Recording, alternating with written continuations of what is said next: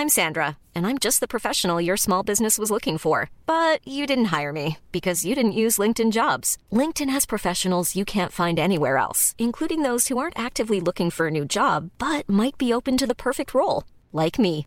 In a given month, over 70% of LinkedIn users don't visit other leading job sites. So if you're not looking on LinkedIn, you'll miss out on great candidates like Sandra. Start hiring professionals like a professional. Post your free job on linkedin.com/people today. 16 heures passées de 55 minutes. Bonsoir à tous. Merci encore de votre fidélité. Je suis très heureux de vous retrouver pour ce tout nouveau numéro de, Punchline. On était ensemble, vous le savez, en ce vendredi soir jusqu'à 19h pour faire le point sur l'actualité. Actualité très riche en ce euh, vendredi. La reine, bien sûr, et les hommages qui continuent encore et toujours avec un certain David Beckham. Mais oui, n'est-ce pas? En chair et en os, qui a fait la queue pendant 13 heures, on en parlera dans un instant, euh, avec euh, l'une de nos envoyées spéciales, Gabriel Cluzel. Ce n'est pas vous l'envoyé spécial, je vous rassure. Je vous- suis aux têtes. Elle n'est pas Bonsoir, David directrice de la rédaction de Boulot. Un collab sur David Beckham de la rédaction de Voir Voltaire. Geoffroy Lejeune, bonsoir. Bonsoir, Patrice. Un collab aussi, ça c'est vrai. Ça, c'est vrai, sur Beckham, ouais. Je le savais. Directeur de la rédaction de Valeurs Actuelles. Peut-être pas en tout cas entre les relations entre David Beckham et, et la reine.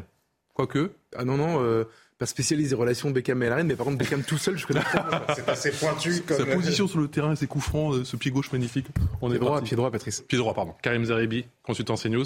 Je me suis fait reprendre dès le début, effectivement. C'était un test. Il a Jean-Sébastien d'ailleurs Ferrand. un petit, air de David Beckham. Ah, mais alors, oh là là. Ah oh, pop, pop, pop, le rêve de ma vie qu'on me C'est pas la première fois. Ça y est. Vous l'avez euh, décontenancé, vous l'avez euh, Merci, monsieur Zidane. pour les deux prochaines heures. Et Jean-Sébastien Ferjou, directeur d'Atlantico. Bonsoir, mon cher Jean-Sébastien. Dans un instant, on prendra la direction de, de Cardiff et de Londres, effectivement, avec cette euh, nouvelle soirée historique qui se, qui se profile pour le roi Charles III, juste après l'essentiel de l'actualité. L'essentiel de l'actualité, c'est avec Adrien Spiteri. Bonsoir, Adrien. Adrien. Donc, euh, tout à l'heure, une visite au Pays de Galles et la Veille des Princes. Au programme donc pour Charles III, le roi et la reine. On va peut-être voir des images consorts qui euh, vont quitter euh, Cardiff après avoir assisté à une nouvelle séance eh bien, de condoléances des autorités euh, locales. Des images, oui ou non? Je ne sais pas, on n'est pas encore au, taquet ce soir, c'est pas grave. Fin d'une tournée des quatre nations constitutives du Royaume-Uni, parmi lesquelles l'Angleterre, l'Écosse, l'Irlande du Nord et donc le Pays de Galles. On va rejoindre dans un instant à Florent Tardif, qui est notre, notre envoyé spécial du côté de Cardiff. Le roi Charles s'apprête donc à, à rejoindre Londres pour une, une soirée visiblement euh, historique. Karim Zeribi, on l'a dit effectivement, c'est 12 jours d'hommage. Il vous inspire quoi? On a parlé, on va avoir l'image, j'espère, dans un instant, d'un certain euh, David Beckham qui est arrivé sur les coups des 2 heures du matin, qui a fait la queue comme tout le monde, et qui vient de rendre hommage avec une émotion effectivement euh, non voilée pour sa reine. Ça vous inspire quoi tout ça? Si je suis honnête avec vous, j'ai envie de vous dire que ça commence à durer un peu euh, beaucoup, quoi. Voilà. Donc, euh, mais euh, après, euh, au, au départ, je, je, je comprenais tout à fait les mois du peuple britannique, à l'évidence, euh, donc très attaché à, à, la, à la reine euh, Elisabeth II et à la monarchie, hein, donc plus globalement. Euh, voilà. Là, on, on est sur la fin, euh, donc. euh, et, et on voit qu'il y a toujours autant d'émotions du côté des Britanniques, peut-être un peu moins à l'échelle de la planète, parce que je pense que voilà, tout le monde se lasse peut-être un petit peu de ces épisodes répétés. Maintenant, ce que l'on va observer, c'est les premiers pas de, de Charles III euh, de- dans ses relations euh, avec, euh, avec euh, ses, j'allais dire ses homologues. Non, donc il n'est pas Ouais. président de, de la Grande-Bretagne, mais je crois qu'il va rencontrer le président de la République, par exemple, la veille donc, des. Président Macron? Oui, Oui, tout à fait, dimanche. la veille des obsèques. Ouais. Donc du coup, voilà, et maintenant on va voir ses premiers pas en tant que roi euh, d'Angleterre. Et, et, et ça, son empreinte, sa marque. Et on sent bien que ça sera différent. Il est un peu plus exubérant, et, il s'exprime un peu plus sur des sujets sur lesquels il y a peut-être un peu plus de réserve du côté de la reine. Il a des petites manies euh, qu'on commence un peu à, relater ici ou là. Euh, euh, voilà, donc il, va, il va être un peu sous pression, on va dire, quoi. Avec cette colère, le petit. plus qu'un peu, je pense, parce que quand pendant plus de 70 ans, vous avez, vous avez régné euh, et, vraiment hein, euh, posé votre, votre empreinte derrière, euh, il va être observé. et- bon, il a été, il a été préparé, hein, ça on peut pas. Il a beaucoup attendu. hein. Et on attend avec impatience ces images de David Beckham. C'est anecdotique, Geoffroy Lejeune, ou, ou ça nous dit beaucoup, effectivement, des Anglais et de cette relation avec, euh, avec leur couronne Bah, vous avez raison de poser la question. C'est pour moi Beckham, c'est pas du tout anecdotique, vraiment pas du tout. C'est-à-dire que c'est une des personnalités les plus célèbres du Royaume-Uni. C'est quelqu'un, vous le lâchez dans une foule, normalement il y a, il y a, il y a, vous savez, il y a un attroupement. Euh, ah bah, euh, du coup, il a créé sa propre queue. Du coup, et, ils ont, ils ont oublié d'avancer même. Hein. bien sûr, mais tout ça, c'est comme quand, euh, quand, quand, quand, Kate et William vont à la rencontre des gens, il y, a, il y a une protection assez limitée. il n'y a pas des, des, gardes du corps immédiatement à proximité, etc. Et ça se passe très bien. c'est, ça, ça, dit une chose déjà du climat qui règne en ce moment au, au Royaume-Uni. Euh, ça, c'est amusant de le, de le constater. C'est un moment d'unité, en fait. Donc, on peut imaginer mm. euh, que, que espérons-le d'ailleurs, qu'il ne se passe rien de, de, de, de, mauvais, de néfaste pendant cette période. C'est la première chose. Et la deuxième chose, c'est que euh, lui, même s'il est une star planétaire, qu'il est encore une fois extrêmement, enfin mondialement réputé, ça a été un ambassadeur de la Grande-Bretagne pendant des, de nombreuses années. et eh ben, il se considère comme un sujet comme les autres, et il va faire la queue comme tout le monde entre guillemets. Et c'est quelque chose, je trouve, d'assez touchant. C'est pas qu'il est spécialement humble, etc. Je pense que c'est, ils ont, les, Britanniques, on a le sentiment que les Britanniques ont tous intégré cette condition de sujet et que donc ils vont vivre tous de la même manière ce deuil, euh, cette période de deuil. Et euh, je trouve ça assez, assez beau de le voir et euh, c'est toujours voir un people se mettre au niveau des autres pour quelque chose qui le dépasse, qui est plus grand que lui. Et ben, faut le souligner, c'est intéressant. Direction Londres sans plus tarder avec l'une de nos envoyés spéciales. Bonsoir, ma chère Régine, Régine Delfour. depuis la capitale britannique, on imagine effectivement qu'il y a encore des heures de queue pour rendre hommage à la reine. On a beaucoup parlé effectivement ça fait la sensation autrement, je sais pas seulement, de l'événement David Beckham.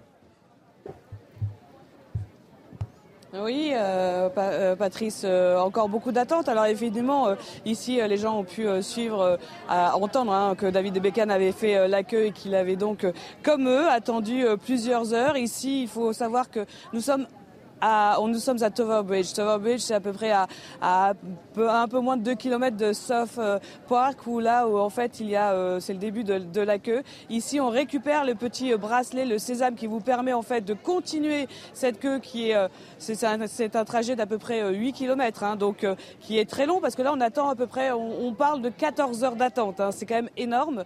Et une fois qu'ils ont ce, ce, petit bracelet, en fait, ils peuvent parcourir donc le trajet. Alors comme par 14 heures d'attente, eh il faut pouvoir euh, prendre un café, un thé ou alors aux toilettes. Ce bracelet vous permet donc, comme il est numéroté, de pouvoir euh, rejoindre euh, le, trajet. Alors c'est assez, vous voyez, il y a sans arrêt, il y a des, parcours comme ça en zigzag pour essayer de fluidifier un peu et puis d'être, ça soit un petit peu moins monotone. Alors on a, on a rencontré, on a pu échanger avec des Londoniens, mais aussi des, des, Britanniques hein, qui sont venus d'un peu près des quatre coins du royaume et qui nous disent disent que, en fait, c'est normal pour eux, 14 hein, heures de queue. Nous, ça nous paraît assez euh, invraisemblable. Je leur disais, mais 14 heures de queue, euh, vous êtes prêts à faire ça? Ils me disaient, bah oui, mais euh, c'est 70 ans de règne. Cette reine, elle a toujours été là. On l'aime, notre reine. Alors, ils, vont, ces gens-là, il faut quand même comprendre qu'ils vont passer la nuit hein, dans, la queue pour aller pouvoir se recueillir devant le cercueil. Et la plupart n'ont même pas pris des gilets, des laines. Et euh, ils, nous disent que c'est pas grave, euh, qu'ils vont faire la queue comme ça. ils nous disent en même temps que c'est un moment assez euh, d'unité puisqu'ils sont dans la queue, ils rencontrent des gens qu'ils ne connaissaient pas, qui viennent d'autres endroits. Et ils peuvent partager comme ça un, moment qui pour eux est très important, Patrice. Régine, on vous retrouve tout à l'heure, Régine Delfour avec Charles Baget, pour la réalisation de ce duplex. Jusqu'à 14 km de queue. jusqu'à 14 heures de queue. 8 km, ouais. Et encore, on n'est pas loin. Jusqu'à 8 km de queue. vous, ça vous semble totalement irréaliste? Pas du tout. Moi, je crois que c'est ce qui en fait le prix. C'est précisément parce qu'il y a un effort et qu'il faut le mériter que, que cet hommage a, a, de la valeur. Et puis aussi parce que cette queue, euh, elle montre que c'est pas seulement un hommage euh, individuel. Chacun s'inscrit dans un mouvement collectif d'hommage. Euh, et c'est quelque chose de holiste dans une société qui ne l'est plus du tout, qui est mhm. très individualiste. Et ça aussi, c'est beau. Et ça aussi, nous, de loin, nous l'envions un peu. Alors même parfois, quand nous disons, bah, quand même, c'est pas notre reine, on va pas y passer la nuit là, sur cette affaire, mhm. bah, il y a un petit soupçon aussi de euh, de, de, de, jalousie. Euh, moi, je, si vous parliez de David Beckham, moi je trouve ça très beau que quelqu'un, une star qui aujourd'hui euh, se prend, enfin les stars, beaucoup de stars se prennent un peu pour le bon Dieu, ils sont pas très respectueuses de quoi que ce soit. cette star vienne s'incliner devant la dépouille d'une dame, d'une nonagénaire, parce que c'est sa reine. Une émotion qui n'est pas feinte, on l'a vu effectivement et, très et, et en acceptant de jouer le jeu, moi je, je trouve ça très beau. Par ailleurs, il y a la durée du deuil qu'on a peut-être oublié, et là aussi, on a on ne cesse pas euh, depuis 12 jours de parler de transmission, de tradition, etc. C'est quelque chose qu'on a oublié dans notre société. Le deuil, ça dure longtemps. Euh, c'est vrai que, euh, alors là, c'est une reine, c'est encore plus, mais autrefois, on veillait le corps. ça s'inscrit là aussi dans, une tradition. Faire son deuil, c'est l'expression consacrée et on n'expédie pas ça. Jean-Sébastien Ferjou, il y a un côté sacré? Oui, mais d'ailleurs, il va à nouveau y avoir la veillée des princes ce soir. Euh, ce soir. Demain, il y aura la veillée avec euh, les petits-enfants euh, de la reine. Mais c'est vrai qu'un deuil, c'est long, je suis absolument d'accord avec ce que vient de dire Gabriel Cluzel. Et ce sont des moments différents aussi, parce que là, l'humeur, elle est un poil différente au Royaume-Uni ces jours-ci. Non pas que les gens aient changé d'avis sur la reine, mais par exemple, la queue est devenue un objet en soi dans les journaux britanniques. C'est-à-dire qu'ils sont fiers de la queue, parce qu'on sait très bien que les Britanniques sont plus disciplinés que les Français, et quand il y a une queue au Royaume-Uni, justement, les gens n'essaient pas de resquiller, de resquiller etc. Bien sûr. Ici, Donc, ce la presse impensable. britannique est en train de traiter la queue comme un objet en soi. Quant au fait que ça dure longtemps, effectivement, comme le disait euh, Karim Zeribi, il y a aussi des blagues qui sont faites, pas, pas du tout irrespectueuses, mais j'en voyais une notamment qui a cartonné sur les réseaux sociaux et de quelqu'un qui disait nous sommes en 2023, William est monté sur le trône parce que les funérailles ont duré tellement longtemps que Charles est mort avant qu'elle soit terminée et que la queue pour euh, les funérailles du prince Charles s'est ajoutée à celle de la reine. Elle commence sur l'autoroute M6. C'est un peu comme si on disait elle commence à la hauteur de Saint-Arnaud en Yvelines, quoi. Mhm. Et voilà. Et c'est ça aussi ce qui se passe là au Royaume-Uni, mais et encore une fois pas du tout de manière irrespectueuse, mais parce que justement c'est un moment où tout le monde se retrouve et partage un peu la même émotion et un peu la variation aussi dans l'émotion. Je pense que lundi on sera à nouveau dans un moment beaucoup plus grave. Là on est un peu dans l'entre-deux. Le roi et la reine consort, je vous l'ai dit, qui vont euh, quitter Cardiff après avoir assisté à une nouvelle séance de condoléances des autorités locales, fin d'une tournée donc des quatre nations constitutives du Royaume-Uni, parmi lesquelles l'Angleterre, l'Écosse, l'Irlande du Nord et donc le Pays de Galles, où l'on rejoint l'envoyé spécial de CNews. Bonsoir, mon cher Florent Tardy. Vous avez suivi, si je puis dire, le, roi Charles III tout au long de cette journée. Vous avez même pu l'apostropher. Euh, quelle ambiance et surtout, est-ce qu'il est parti Direction Londres? Eh bien, eh, on va vous donner ça en images image euh, saisissante. L'étendard a été euh, abaissé à mi-mât. Cela veut dire que le roi, effectivement, euh, vient de quitter le château de Cardiff où nous nous trouvons. Effectivement, nous avons attendu une bonne partie de, l'après-midi avec quelques 2000 chanceux qui avaient fait eux aussi la queue ce matin pour s'entretenir avec le roi puisqu'on avait promis à la population ici présente que le nouveau roi du Royaume-Uni s'entretiendrait avec une partie de la population. C'est quelques 2000 chanceux qui ont bien voulu faire la queue pendant plusieurs heures euh, ce matin. On est resté euh, comme cela devant euh, le château de Cardiff qui se trouve à quelques mètres à peine de là où nous nous trouvons, alors que le roi et la reine consort s'entretenaient avec quelques représentants d'organisations caritatives. Et lorsque il est apparu devant donc les citoyens, il est, il a pris le temps de, les saluer un par un. Et nous étions donc au cœur de, de ce bain de foule. Et bien évidemment, Patrice, j'avais préparé ma question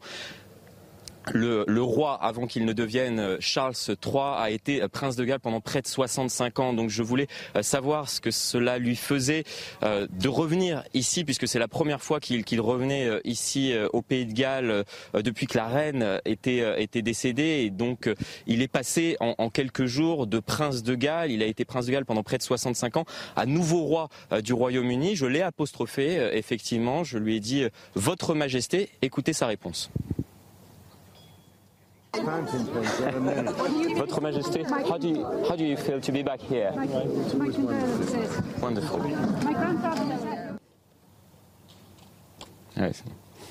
Donc vous avez entendu, euh, je lui ai euh, demandé How do you feel to be to be back here? Que, que ressentez-vous d'être de nouveau euh, ici au Pays de Galles alors qu'il a été pendant des années ce prince du Pays de Galles et qu'il est dorénavant le nouveau roi du Royaume-Uni? Réponse très courte de ce dernier, bien évidemment, puisqu'il y avait quelques 2000 personnes à saluer. Wonderful, c'est c'est merveilleux d'être d'être de nouveau ici. C'était la dernière étape de ce voyage qu'il a débuté après la mort de sa mère la reine il y a quelques jours. Il est allé en Écosse, il est allé euh, en Irlande du Nord, il est bien évidemment euh, retourné euh, en Angleterre et c'était peut-être l'étape la plus symbolique pour lui qui connaît si bien le pays de Galles. Florian Charles était donc, vous l'avez précisé, pendant plus de 65 ans prince de Galles. Ce titre revient désormais au prince William et cela crée des, remous. Hein. Oui, cela crée, quelques remous. Il y a eu euh, tout à l'heure une manifestation euh, silencieuse devant euh, ce château de Cardiff où nous nous trouvons. Il y avait moins d'une cinquantaine de personnes. Bien évidemment, il y a une partie de la population, mais très minoritaire, hein, Patrice, qui estime que ce titre de, prince de Galles, qui est donné à chaque héritier à la couronne, Charles était prince de Galles, c'est 65 quasiment dernière année, puisqu'il était héritier de, de, la couronne. Il a donné ce titre il y a quelques quelques jours à son fils, euh, William, héritier euh, lui aussi de la couronne. Et il y a quelques voix qui se sont élevées, tout comme cela avait été le cas lorsqu'Elisabeth II avait décidé de donner ce titre à, Charles il y, a, près de, 65 ans pour euh, dénoncer le fait que ce n'était pas un Gallois qui était prince de Galles. Donc effectivement, il y a eu quelques voix qui se sont élevées ces derniers jours. Il y a une pétition qui a été mise en ligne, signée par quelques 27 000 euh, personnes ici au, Pays de Galles, mais globalement, euh, les personnes avec lesquelles nous avons pu euh, interagir depuis notre arrivée ici ce matin nous disent qu'ils sont profondément attachés à la monarchie, qu'ils étaient contents que, le roi vienne comme cela les rencontrer quelques jours à peine après, après le décès de, sa mère. ils, ils comprennent à quel point cela peut être euh, difficile à la fois de, de pleurer euh, sa mère et d'assumer le poids de la couronne. C'est ce qu'ils nous ont dit euh, tout au long de, cette journée lorsqu'on a pu échanger avec eux. Ils étaient fiers donc de, recevoir ici celui qui a été prince de Galles pendant, pendant près de 65 ans et qui de nouveau, qui est dorénavant le, roi du Royaume-Uni. Florian, on a vu effectivement cette journée rythmée par bon nombre de bains de foule. Certains même pour Charles III ont été annoncés effectivement par, par la couronne. Est-ce que c'est est -ce c'est surprenant? Est-ce que c'est une marque de ce nouveau roi Charles III alors, euh, des bains de foule, il en a fait lorsqu'il était euh, prince de Galles pendant, de, nombreuses années, mais c'est vrai qu'on n'a pas vu euh, la, reine Elisabeth II s'adonner à de, tels bains de foule ces, dernières années. On a compris qu'il souhaitait ne pas être un roi qui, qui régnait pendant plusieurs années, mais que son règne ne soit pas un règne de transition, si, je puis dire. C'est-à-dire qu'il souhaite que, que son règne marque également les, les esprits. Il ne souhaite pas, bien évidemment, euh, effacer le, règne de sa mère. Comment effacer un, règne de, près de 70 ans? Mais euh, on a compris euh, lorsque l'on justement s'entretient avec la population sur place que Charles tente d'imprimer sa marque. Ses, premiers pas ont été remarqués, salués par la population ici, mais il ne souhaite pas que son règne soit un règne de transition entre celui de sa mère qui a duré 70 ans et celui de son fils. On a beaucoup évoqué le fait que potentiellement le, la couronne irait d'Élisabeth II à William une hypothèse fantasmée euh, par certains, puisque euh, Charles s'est préparé à, ce jour pendant euh, des années, des années et des années, des décennies même, et donc il ne souhaitait pas donner comme cela la couronne à, son fils. Mais on, a compris en tout cas que, voilà, il souhaitait être proche du peuple. améliorer son image, puisque son image a été ternie ces dernières années, notamment avec ce qui s'est passé avec Diana à la fin des, des années 90 euh, et la, mort tragique euh, de, son ancienne épouse, mais, on a compris voilà qu'il souhaitait euh, lui aussi marquer en quelque sorte les esprits. Et ce sont et j'en parlais à l'instant des premiers pas remarqués, salués par la population puisque il y a quelques jours il y a eu un sondage qui a été fait et qui a été publié dans le journal The Times qui montrait que les derniers mois avant la, mort de la reine globalement, il avait une opinion plutôt défavorable. C'est-à-dire que euh, les Britanniques estimaient à 30, 40% maximum euh, qu'il serait euh, un bon roi lors du décès de, la reine Elisabeth II. Et aujourd'hui, l'opinion a totalement évolué puisqu'on estime à 60-70% même de la population que c'est un bon roi. On a même estimé que le discours qu'il a tenu à l'ensemble de la nation, c'était vendredi dernier, suite au décès de sa mère, à plus de 80 14% que c'était un bon euh, discours. Donc voilà, euh, premier pas euh, remarqué, salué ici, et on a compris que ce que souhaitait Charles III pour, pour le début de son règne, c'est-à-dire de montrer que son règne n'était pas un règne de transition, est plutôt réussi pour l'heure. Merci beaucoup pour toutes ces précisions. Merci pour votre sentiment, mon cher Florian Tardif, depuis Cardiff, pour ces news avec les images, avec la complicité, bien évidemment, de l'ami Antoine Estève. Décès d'Elisabeth II, inflation ou encore Brexit, les Britanniques vous le savez, sont eh bien, plongés dans le spleen. Est-ce que il y a pour vous, Karim Zeribi, une sorte de décalage effectivement entre euh, effectivement cette, euh, toutes ces processions, tous ces hommages, on l'a dit, 12 jours, et puis la réalité peut-être euh, politique, économique que vit le pays? Non, je pense que les, deux dimensions peuvent se vivre euh, concomitamment. Il y a, un moment d'émotion très fort euh, par l'attachement, encore une fois, des, Britanniques à, la monarchie et un attachement aussi à la personnalité d'Elisabeth II. Et puis, parallèlement, il y a une vie quotidienne qui, qui est morose parce que ben, les Britanniques sont touchés comme nous le sommes et comme euh, la plupart des, pays occidentaux le sont euh, par, par l'inflation euh, et les difficultés de fin de mois, de pouvoir d'achat, les inquiétudes autour de l'énergie. Et, cette réalité-là, ils ne peuvent pas y échapper. Mais en même temps, ça ne les empêche pas de se recueillir, de se, réunir, de se rassembler. Et quelque part, je dirais même que dans ce contexte difficile sur le plan social et économique pour les Britanniques, cet événement, qui n'est pas un événement heureux en soi, la, perte de, de, quelqu'un n'est jamais un événement heureux et euh, un moment de solidarité, euh, d'unité euh, du peuple britannique. Et on évite de parler des choses qui fâchent, d'être dans la discorde. tout ça est très conjoncturel. la Première ministre prend ses responsabilités, elle va devoir prendre des mesures pour faire face aux difficultés du pays. On va vite retrouver à la fois le débat politique, le contexte difficile dans lequel sont les, les citoyens anglais, mais voilà, il y a cette parenthèse qui est une parenthèse émotionnelle, qui est une parenthèse d'unité pour la nation britannique. Et, ça se vit euh, concomitamment avec les problématiques économiques. Jean-Sébastien Ferjou, euh, l'unité, oui. Euh, cette parenthèse enchantée, pour, pour combien de temps? C'est une parenthèse enchantée, oui et non. Enfin, ça l'est si on regarde au niveau du peuple britannique, ça l'est un peu moins si on regarde au niveau justement des différentes nations qui constituent euh, le Royaume-Uni, à commencer par, l'Écosse. L'Écosse aussi, le sujet euh, de l'Irlande du Nord, même si la monarchie est un vrai atout politique pour cimenter l'unité du pays. Les images du prince Charles avec un certain nombre de responsables politiques nord-irlandais ont été très très commentées en disant justement ces gens-là ne sont jamais ensemble. Mmh. S'il n'y avait pas au milieu d'eux le roi, euh, ils ne seraient pas sur la même euh, sur la même photo. Maintenant, l'Istrus, son principal enjeu, c'était effectivement l'inflation. Elle a annoncé un plan encore plus ambitieux que le bouclier tarifaire français pour faire face au prix euh, de l'énergie, mais il, faut, il va lui falloir gérer pas la même les hein. conséquences. Oui, mais parce qu'ils n'ont pas les mêmes, ils n'avaient pas les mêmes mécanismes justement de limitation des prix pour les particuliers que ce qui existe euh, en France. Avec le plan en question, ça sera limité à une dépense de 2000 livres sterling pour les particuliers euh, par an.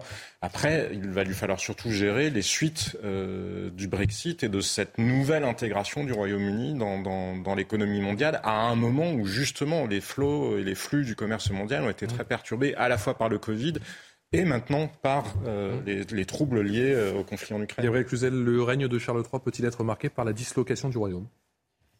Écoutez, pour le moment, c'est vrai que la, la, monarchie joue un rôle de ciment très fort, pas seulement euh, au Royaume-Uni. Hein. on peut dire qu'aussi la monarchie espagnole joue un rôle de ciment, la monarchie belge évidemment.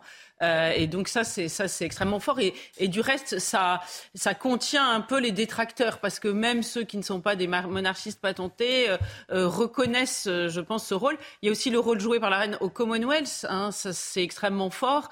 nous, si on compare, c'est pas des situations tout à fait comparables, mais nous sommes en perte de vitesse dans des pays qui traditionnellement sont dans le registre de la francophonie. Et elle, elle a permis de, de, de garder cette marque très forte. Donc je pense que Charles III, il va pas aller à l'encontre de cela. Moi, je crois que la bêtise qu'il pourrait faire, euh, mais c'est peut-être les médias qui donnent cette image-là, je n'en sais rien. Mmh. Euh, mais je crois que nous en avions du reste déjà parlé ensemble, c'est que euh, il se normalise.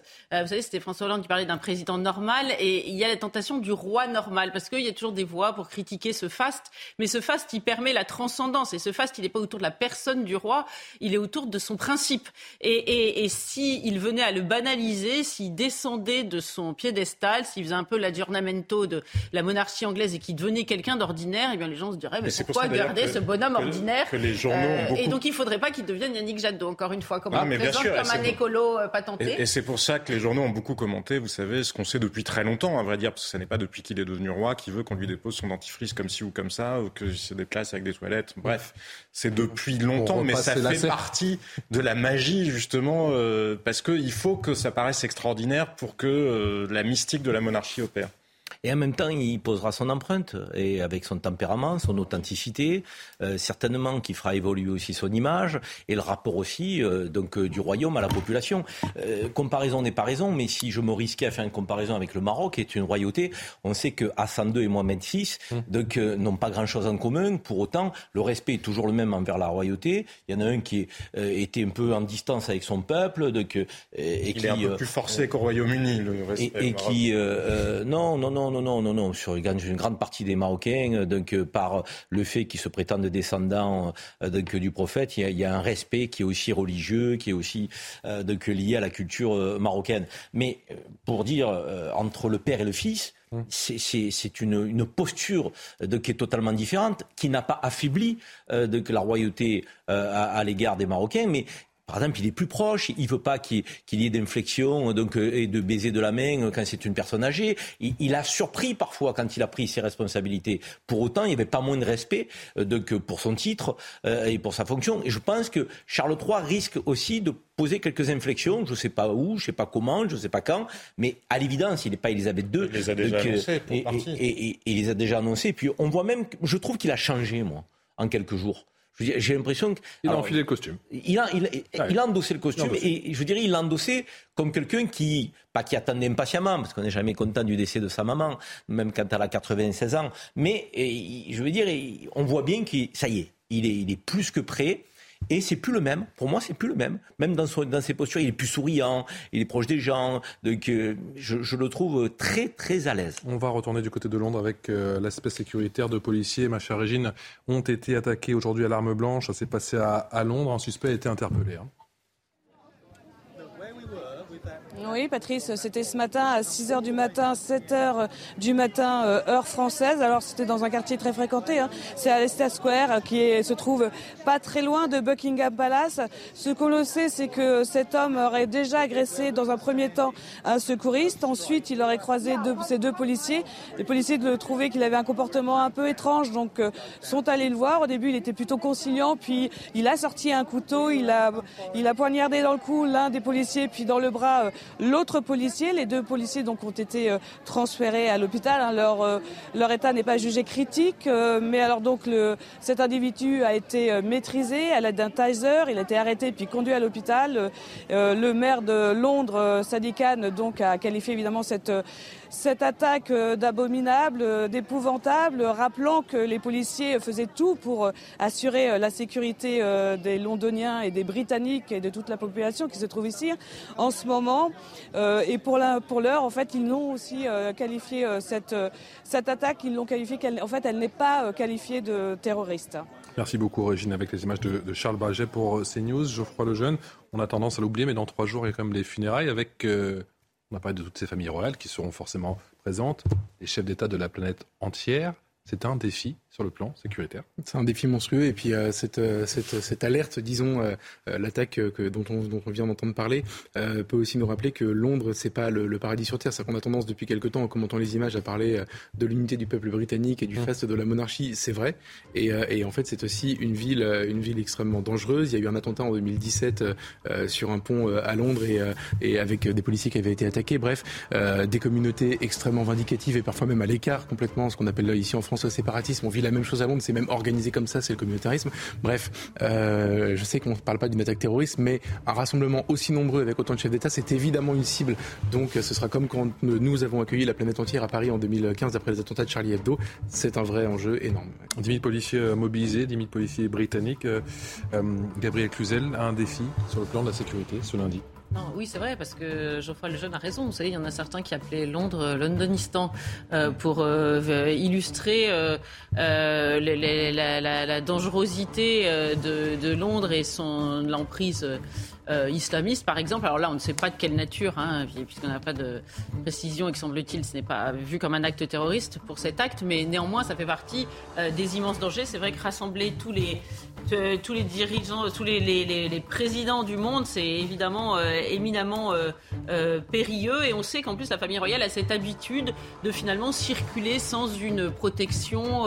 c'est ça qui est étonnant. on ne verrait pas de la part de certains chefs d'État. ils ont, ils ont protection, mais qui sont, protégés. organisés de manière à ce que justement ça se voit moins que. Concrètement, à l'œil nu, on, les voit prendre de ces bains de foule. Oui, mais ils ont. voit pas forcément. Ils ont une protection. Allez, vous restez avec nous dans un instant. On reviendra sur cette histoire qui a ému une bonne partie du, pays, bien évidemment. Cette euh, retraitée de 89 ans qui habite à Cannes, qui s'est fait agresser par trois adolescents. Il y a eu cet échange fort, très fort hier sur le plateau de Cyril Hanouna. On, on vous montre les meilleurs extraits dans un instant. A tout de suite. 17h passé de 30 minutes, c'est l'heure du rappel des titres de l'actualité avec vous, Adrien Spiteri. À Izium, dans la région de Kharkiv, une fosse commune a été découverte. À l'intérieur se trouveraient au moins 450 tombes selon le président ukrainien Volodymyr Zelensky. La ville d'Izium avait été reprise aux Russes il y a quelques jours dans le cadre de la contre-offensive ukrainienne. Au moins un corps main lié avec une corde a été exhumé. Dans l'immédiat, impossible de savoir s'il s'agit d'un civil ou d'un militaire. Le chef de l'État lance les journées européennes du patrimoine. Le président a passé une partie de sa journée dans la Creuse ce vendredi. Il a notamment visité le petit théâtre à l'italienne de Guéret qui sera bientôt rénové. Il a également annoncé la poursuite du loto patrimoine. Et puis une mission d'audit vise la Fédération française de football. Elle a été décidée aujourd'hui par le ministère des Sports et ce après une enquête du magazine SoFoot. Paru jeudi dernier, elle pointe des dysfonctionnements à la FFF. Des témoignages anonymes révèlent l'envoi de SMS à caractère sexuel à des employés par le président Noël Legrette. Adrien Spiteri pour le rappel des titres. Merci à vous. On retrouve dans 30 minutes pour un nouveau point sur l'info de ce vendredi. Deux images assurément aujourd'hui. On vous a parlé bien sûr de David Beckham qui est parti rendre hommage à la reine. L'autre image du jour, c'est celle-ci. Elle est française et elle nous provient de l'ancien Premier ministre, un certain Jean Castex qui, euh, eh bien, comme tout le monde, prend le métro avec son petit sac à dos. Tout va bien. On n'a pas l'habitude de ce genre d'image en France pour des personnalités qui ont occupé les responsabilités euh, qui ont été celles de Jean Castex. Et pourtant. Mais c'est l'image de Jean Castex, justement? Mais oui, je crois, que, je, non, mais je, crois que, je crois que Jean Castex fait pas de cinéma. Je crois qu'il est comme ça. C'est un homme simple, authentique, euh, qui euh, euh met en, en, je dirais, en, en, exergue et, en œuvre ce à quoi il croit, c'est-à-dire euh, quand on est aux responsabilités, bien sûr, il y a les fastes de la République, il y a les côtés du protocole, il y a le respect de nos institutions, c'est fondamental. Quand on ne l'est plus, on redevient citoyen. Euh, je crois d'ailleurs qu'il a, il avait décidé, je ne sais pas si je dis une bêtise, hein, donc euh, de, de, ne pas bénéficier des avantages qui étaient liés à la protection, à, en termes de protection et autres.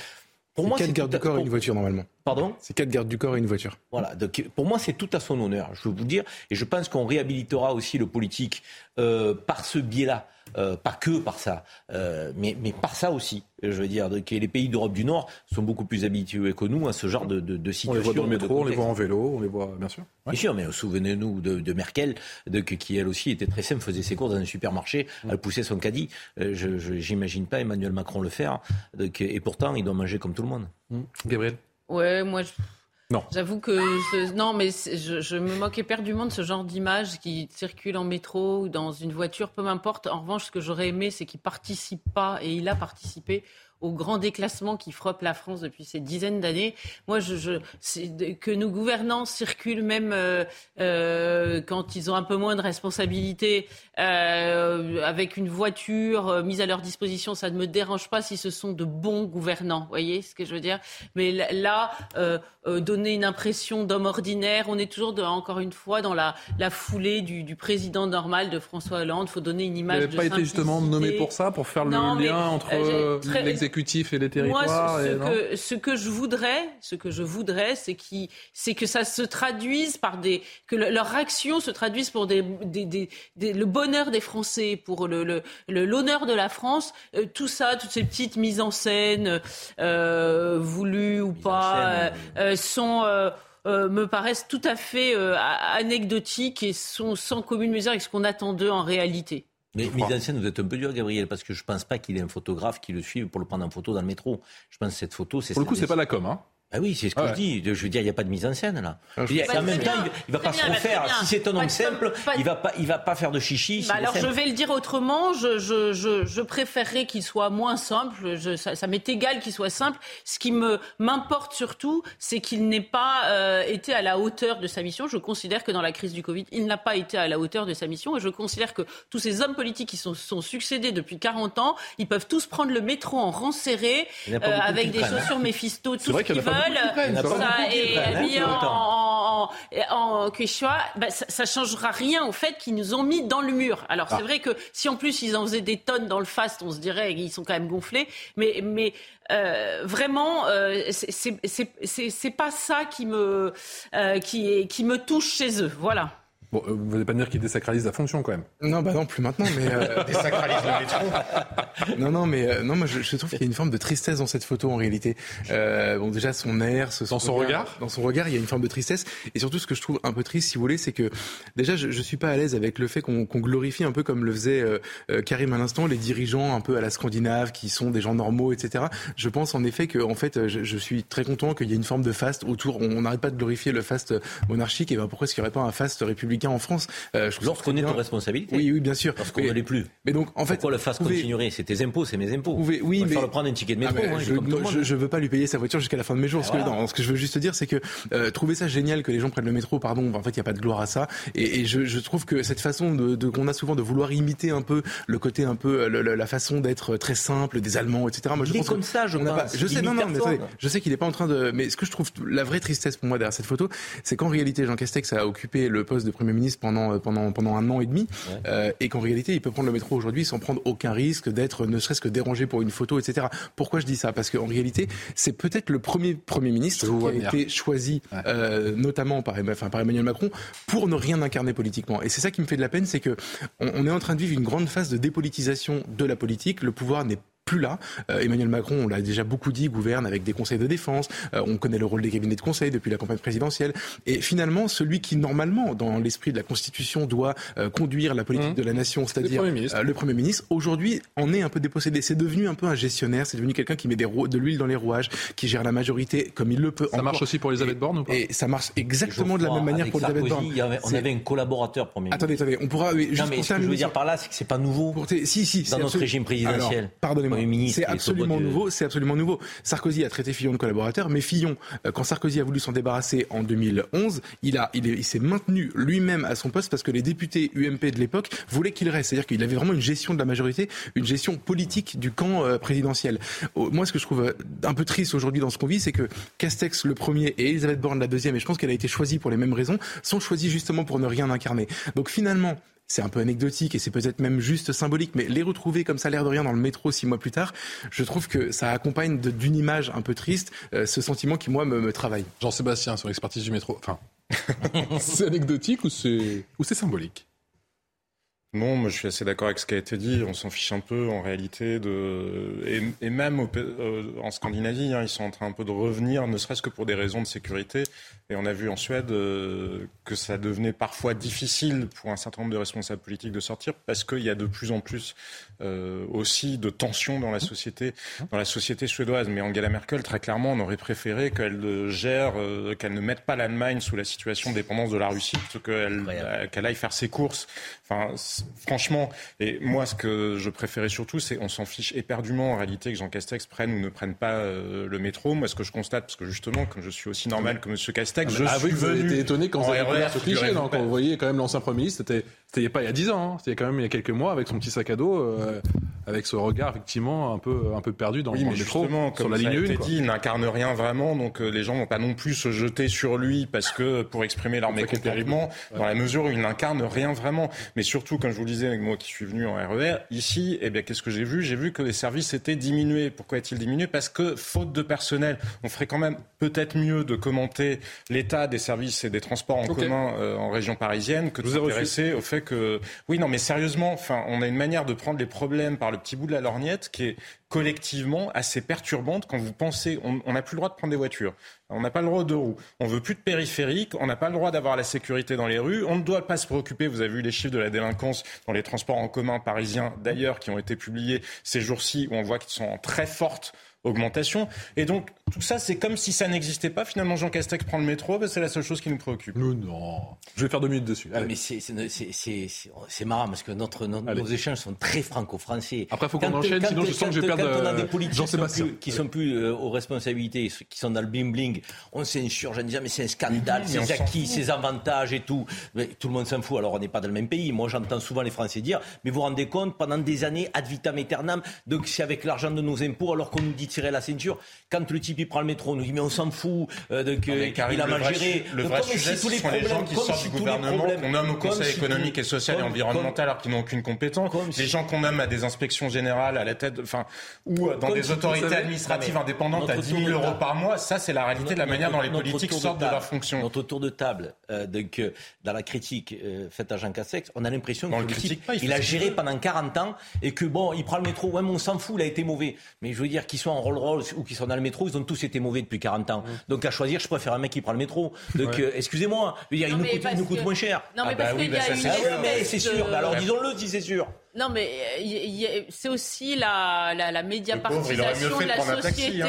C'est-à-dire qu'on considère qu'un homme, on est, un, un homme politique est bien s'il prend pas de homard et que euh, il, Ah, il prend le métro. Bon, non, non, Personne mais je, je, je parle globalement de Ah, ce qui se passe dans la société aujourd'hui. Et donc on, on- on le trouve vertueux euh, parce qu'il prend le métro, mais, mais on s'en fiche. Ce qu'on voudrait, son devoir d'État, pour en prendre un mot euh, qui n'existe plus beaucoup, qui est un peu désuet, mais qui néanmoins a une signification profonde, son devoir d'État, c'était d'être un bon Premier ministre, euh, pas de savoir s'il prenait le métro, la trottinette ou, euh, ou un taxi. Et en l'occurrence, il ne va pas avoir un blanc-seing parce qu'il a pris le métro, ça ne va pas effacer tout ce qu'il a Vous fait. pensez Ça, vous certain. pensez qu'Elisabeth Borne va prendre le métro?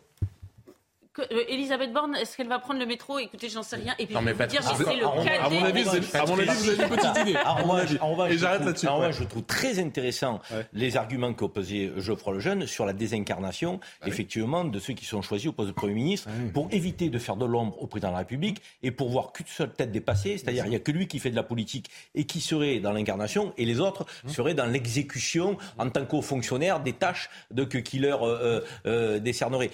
Je suis assez d'accord avec Si ça. ça avait été Edouard Philippe, il y aurait eu un peu assez plus de d'une absence monde. Il y politique. aurait eu un petit peu plus de monde, effectivement, autour de lui dans, le métro. Et surtout, Rapidement, parce que je sais que vous supportez sur la pas le thème. Non, mais Arrêtez. sur la sortie de la politique, je vous le disais, préoccupons-nous, parce que ça, ça a un impact sur les finances publiques, bien plus que de savoir s'il prend un- un- une voiture ou le métro ou s'il se déplace à vélo. Tous les gens qui sont nommés, comme je vous le disais, dans des conseils, à la tête d'autorités administratives indépendantes, avec des rémunérations supérieures à 10 000 euros par mois, alors que bien souvent, ils n'en ont pas le début du commencement de la compétence et qu'en plus, ils ne travaillent pas véritablement. Ça, c'est un sujet, parce que beaucoup de politiques sont exfiltrés comme ça.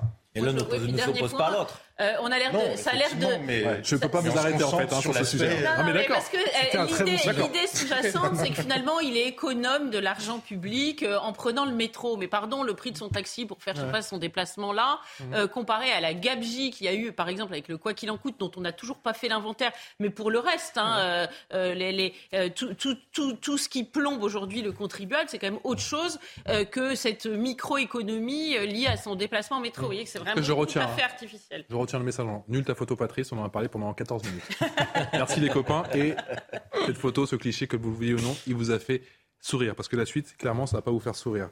L'histoire, vous le savez, qui, on en a parlé, a ému véritablement tout le pays, a mis en colère aussi bon nombre de, bon nombre de Français. Cette agression innommable d'une dame de 89 ans, cette retraitée à Cannes, vous le savez, par des adolescents de 14 et 15 ans. On a tous en tête ce, ce coup de tête d'une rare, ce coup à l'arrière d'une rare violence, effectivement, avec cet adolescent qui frappe, l'autre qui filme, l'autre qui vole de l'argent à cette dame.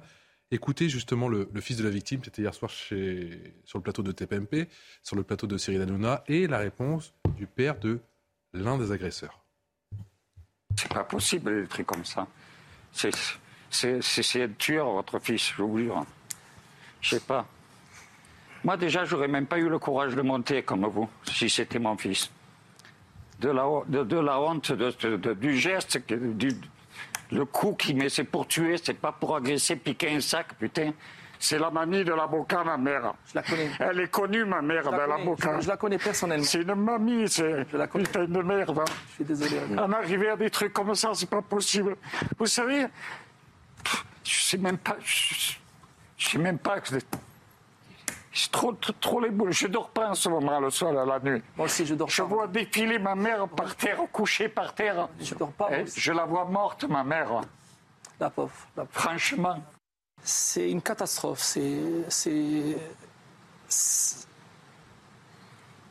On souffre depuis ce jour-là. C'est, si c'était rattrapable, comment on peut faire pour le rattraper? Moi, j'ai ses sœurs, ils sont bien. Gabriel Cluzel, que nous dit cette séquence? Elle, euh, elle, est le symbole terrible du relativisme absolu qui atteint notre société, c'est-à-dire qu'on on met face à face euh, la souffrance de, du, du fils de cette pauvre mmh nonagénaire qui a été agressé face à la souffrance. Il parle de sa souffrance, le père. Pardon de vous couper. Et d'ailleurs, il précise qu'elle ne va pas bien, elle a le contre-coup. Hein. Mais évidemment, moi, j'ai je, je, trouvé assez ahurissant que tout le monde dise non, mais c'est très bien, elle, est, elle, va bien, elle s'est remise.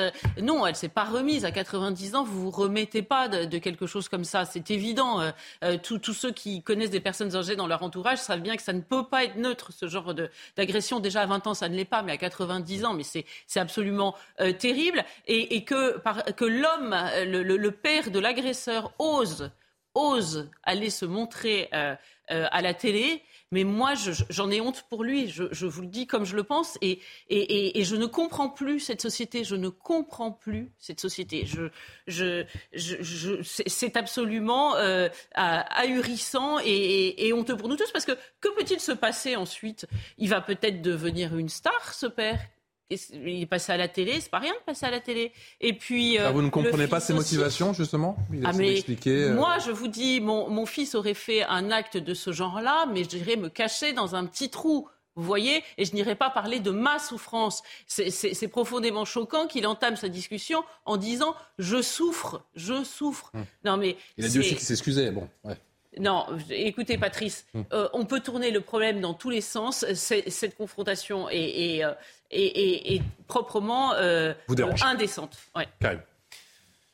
Je suis partagé. Je suis partagé parce que je partage en partie ce que dit Gabriel, que tout n'est pas médiatisable.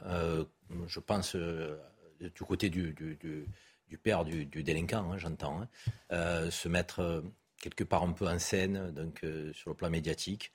Euh, c'est vrai qu'on a l'impression qu'il y a quand même une évolution dans notre société qui est, quand même assez inquiétante. Euh, il y a des générations qui, qui, qui, qui restent cachées dans un trou euh, donc, et qui creuseraient profond. donc, si effectivement elles étaient frappées de, ce qui a été frappé ce père, donc l'acte de, son fils, et, qui aurait vocation à pas le corriger, mais, en tout cas à le sanctionner et, fermement.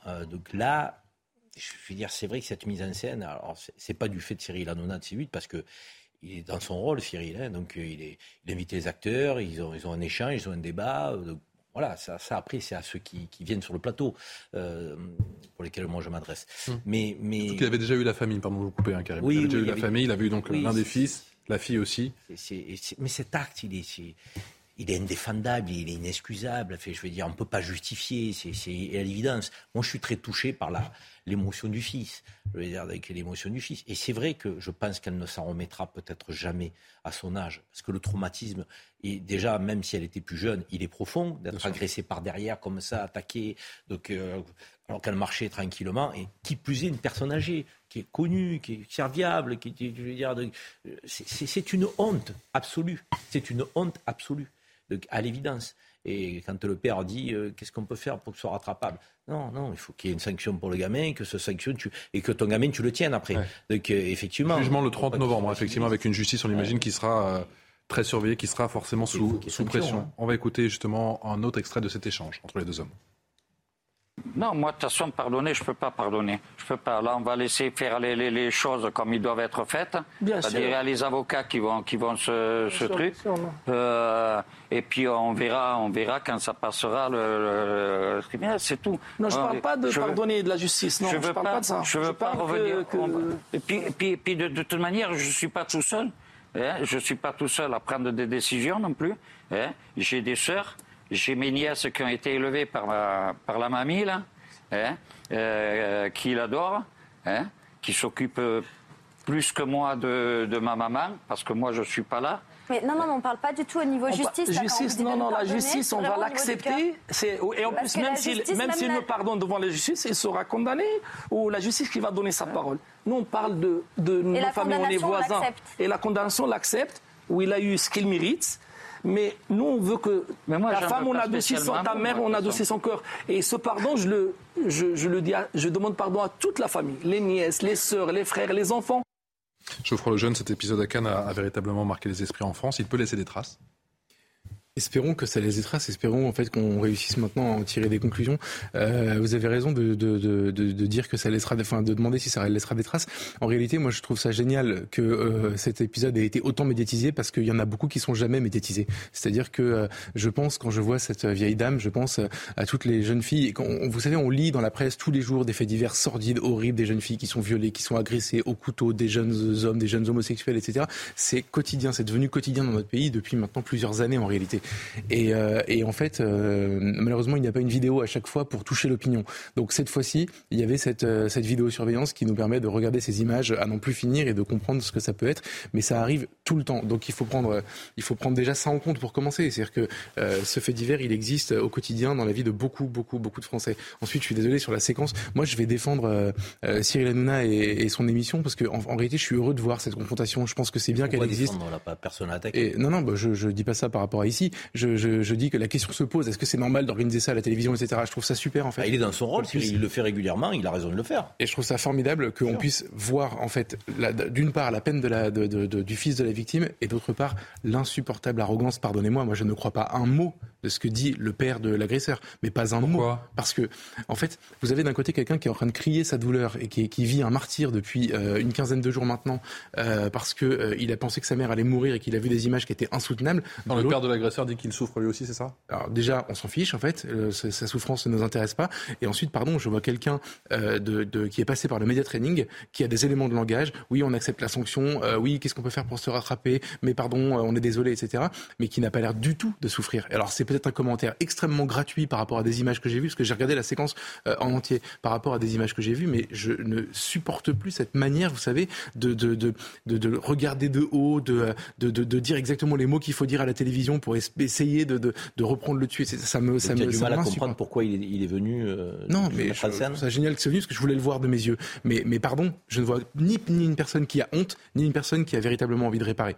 Je suis désolé. Je vois quelqu'un qui vient d'essayer, vient, qui vient essayer de sauver les meubles et je trouve ça insupportable son comportement. Il devrait se prosterner au pied de ce monsieur pour lui dire on va essayer de faire tout pour pour pour vous sortir de là. Euh, et, en fait, il est en train d'expliquer que avec des éléments de langage, pardonnez-moi, oui, on accepte la justice, mais euh, euh, comprenez, on, s'excuse, etc. Pour aplanir la polémique. Je suis désolé, je ne vois que ça. Je ne crois pas une seconde à sa sincérité. Elle nous dit quoi? Je suis tout à fait d'accord, mais je trouvais que le ton à la fois du père et de sa fille, donc la sœur euh, de l'agresseur, on avait vraiment de la peine à croire à leur sincérité. Et effectivement, ça faisait très élément de langage. Ils ont compris qu'il fallait qu'ils demandent pardon, mais enfin, l'espèce de revendication. Regardez sur l'extrait que vous diffusiez de la jeune fille à côté qui dit oui, mais nous, on vous demande le pardon. Mais enfin, non, c'est à l'autre de décider s'il veut pardonner ou non. On ne vient pas quémander un pardon euh, comme ça. Et après, espérons que la justice sera sévère. Je voyais la décision qui a été prise dans le cas, vous parliez d'agression de jeunes homosexuels. Je ne sais pas si vous vous souvenez du jeune Yanis, qui avait été euh, deux des agresseurs qui faisaient partie de la meute qui s'est euh, ruée sur lui, où il a quand même cru qu'il allait mourir, ont écopé de travaux d'intérêt général et d'un stage de citoyenneté. Bah donc voilà, donc en plus que les gens aient au moins la décence, encore, au moins la décence de ne pas venir parler de leur souffrance français à la télévision, parce que franchement... C'est vrai que plus que la, la, présence du père sur le plateau, c'est la décision de la justice qu'on attend. Patrice, Patrice Evra, vous connaissez oui. Je vous, ai fait, je vous ai fait David Beckham, je vous fais Patrice Evra. Lui, c'est Patrice Evra. Il y a une petite sortie qui fait un petit peu parler. Je vous précise ça dans un instant. À tout de suite.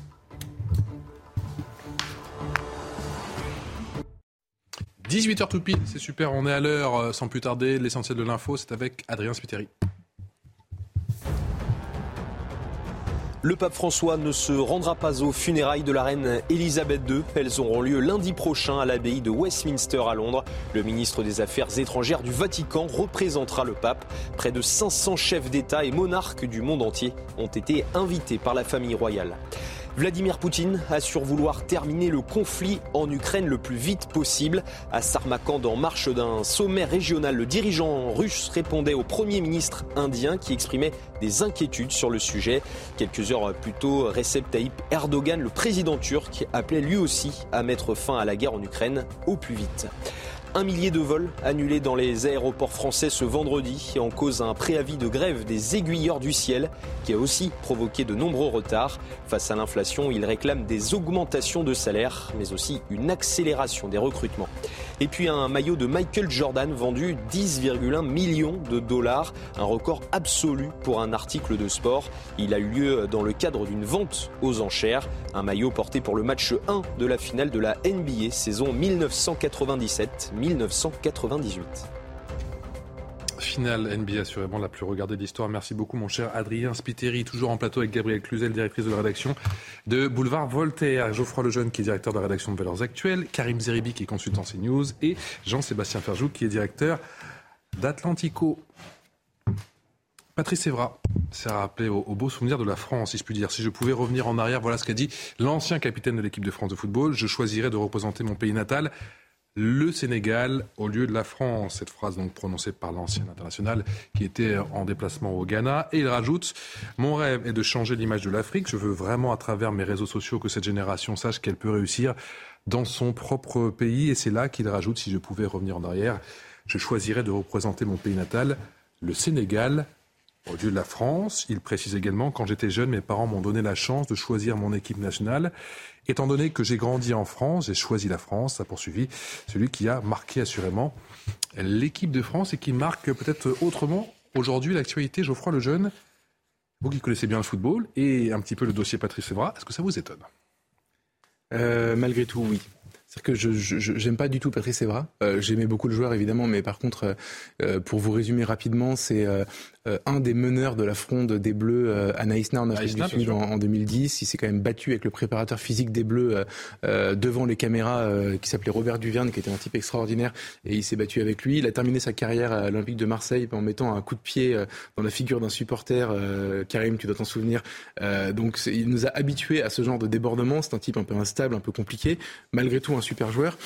Et malgré tout ça, malgré le peu d'affection que j'ai pour lui, je reste surpris parce que c'est beaucoup plus grave en fait que tout le reste. C'est-à-dire que on a quelqu'un à qui la France a tout donné comme à tous ses enfants évidemment. Il a, il est donc, euh, je crois qu'il est en France depuis l'âge de un an. Euh, il est français évidemment et euh, il a été donc formé en France. Il a joué en France à l'AS Monaco. Il a fait une grande carrière à l'international, notamment à Manchester United. Et, et, et, en fait, à la fin, c'est très intéressant de voir qu'au crépuscule de sa, pas de sa vie, mais de sa carrière, enfin, il a terminé sa carrière. malgré tout ça, malgré le fait qu'il a porté le brassard de l'équipe de France, malgré le fait qu'il a eu un certain nombre de sélections en équipe de France et qu'il a été un cadre euh, de, de, des Bleus, malgré tout ça, euh, il, il, finit par dire que son pays c'est l'Afrique, en l'occurrence le Sénégal, et qu'il veut faire beaucoup pour le continent africain, et finalement qu'il presque il regrette ce choix d'avoir été français. Donc moi la question que je me pose c'est qu'est-ce qu'il faut faire en fait pour que ces gens c'est un problème, en fait, au-delà du football, c'est un problème d'assimilation. Qu'est-ce qu'il faut faire pour que ces gens se sentent français réellement? Il a été capitaine de l'équipe de France, rappelons-le, c'est gravissime comme déclaration. C'est-à-dire qu'il a incarné alors c'est peut-être du folklore, mais il a incarné la France dans des compétitions sportives à des moments importants. Et malgré tout ça, il finit par se, se, se penser, se trouver plus sénégalais. Vu les audiences que ça génère, vu les rassemblements et vu les titres, euh, je pense que c'est pas du folklore. Ah, mais attendez, sportivement, vous avez raison. Hein, ouais. Mais moi, ce qui m'inquiète justement, c'est beaucoup plus grave que ça. C'est affectivement, et, et, et, soft power, vous avez raison, et effectivement, dans son cœur, en fait, il ne se sent pas français aujourd'hui, il se sent plus sénégalais. C'est-à-dire, qu'est-ce qu'on a raté? Et, et quelles questions ça pose euh, pour la société tout entière? C'est-à-dire qu'en réalité, euh, quand on voit des drapeaux algériens sur les Champs-Élysées, c'est pas des Algériens qui sont euh, en train de porter les drapeaux, c'est des Français qui viennent d'Algérie. C'est la même question, c'est le même problème, c'est ça qui m'inquiète moi. Ces propos, ils vous surprennent ou pas, Karim Zaribi Non, pas vraiment. Non, pas vraiment, parce que ça caractérise euh, deux phénomènes. Le premier, c'est l'opportunisme de, de, de, de, ces gens-là, de ce type de, de personnages. Opportunisme parce que s'il a choisi la France, on le sait très bien, c'est peut-être pas par patriotisme. Il nous le dit clairement aujourd'hui.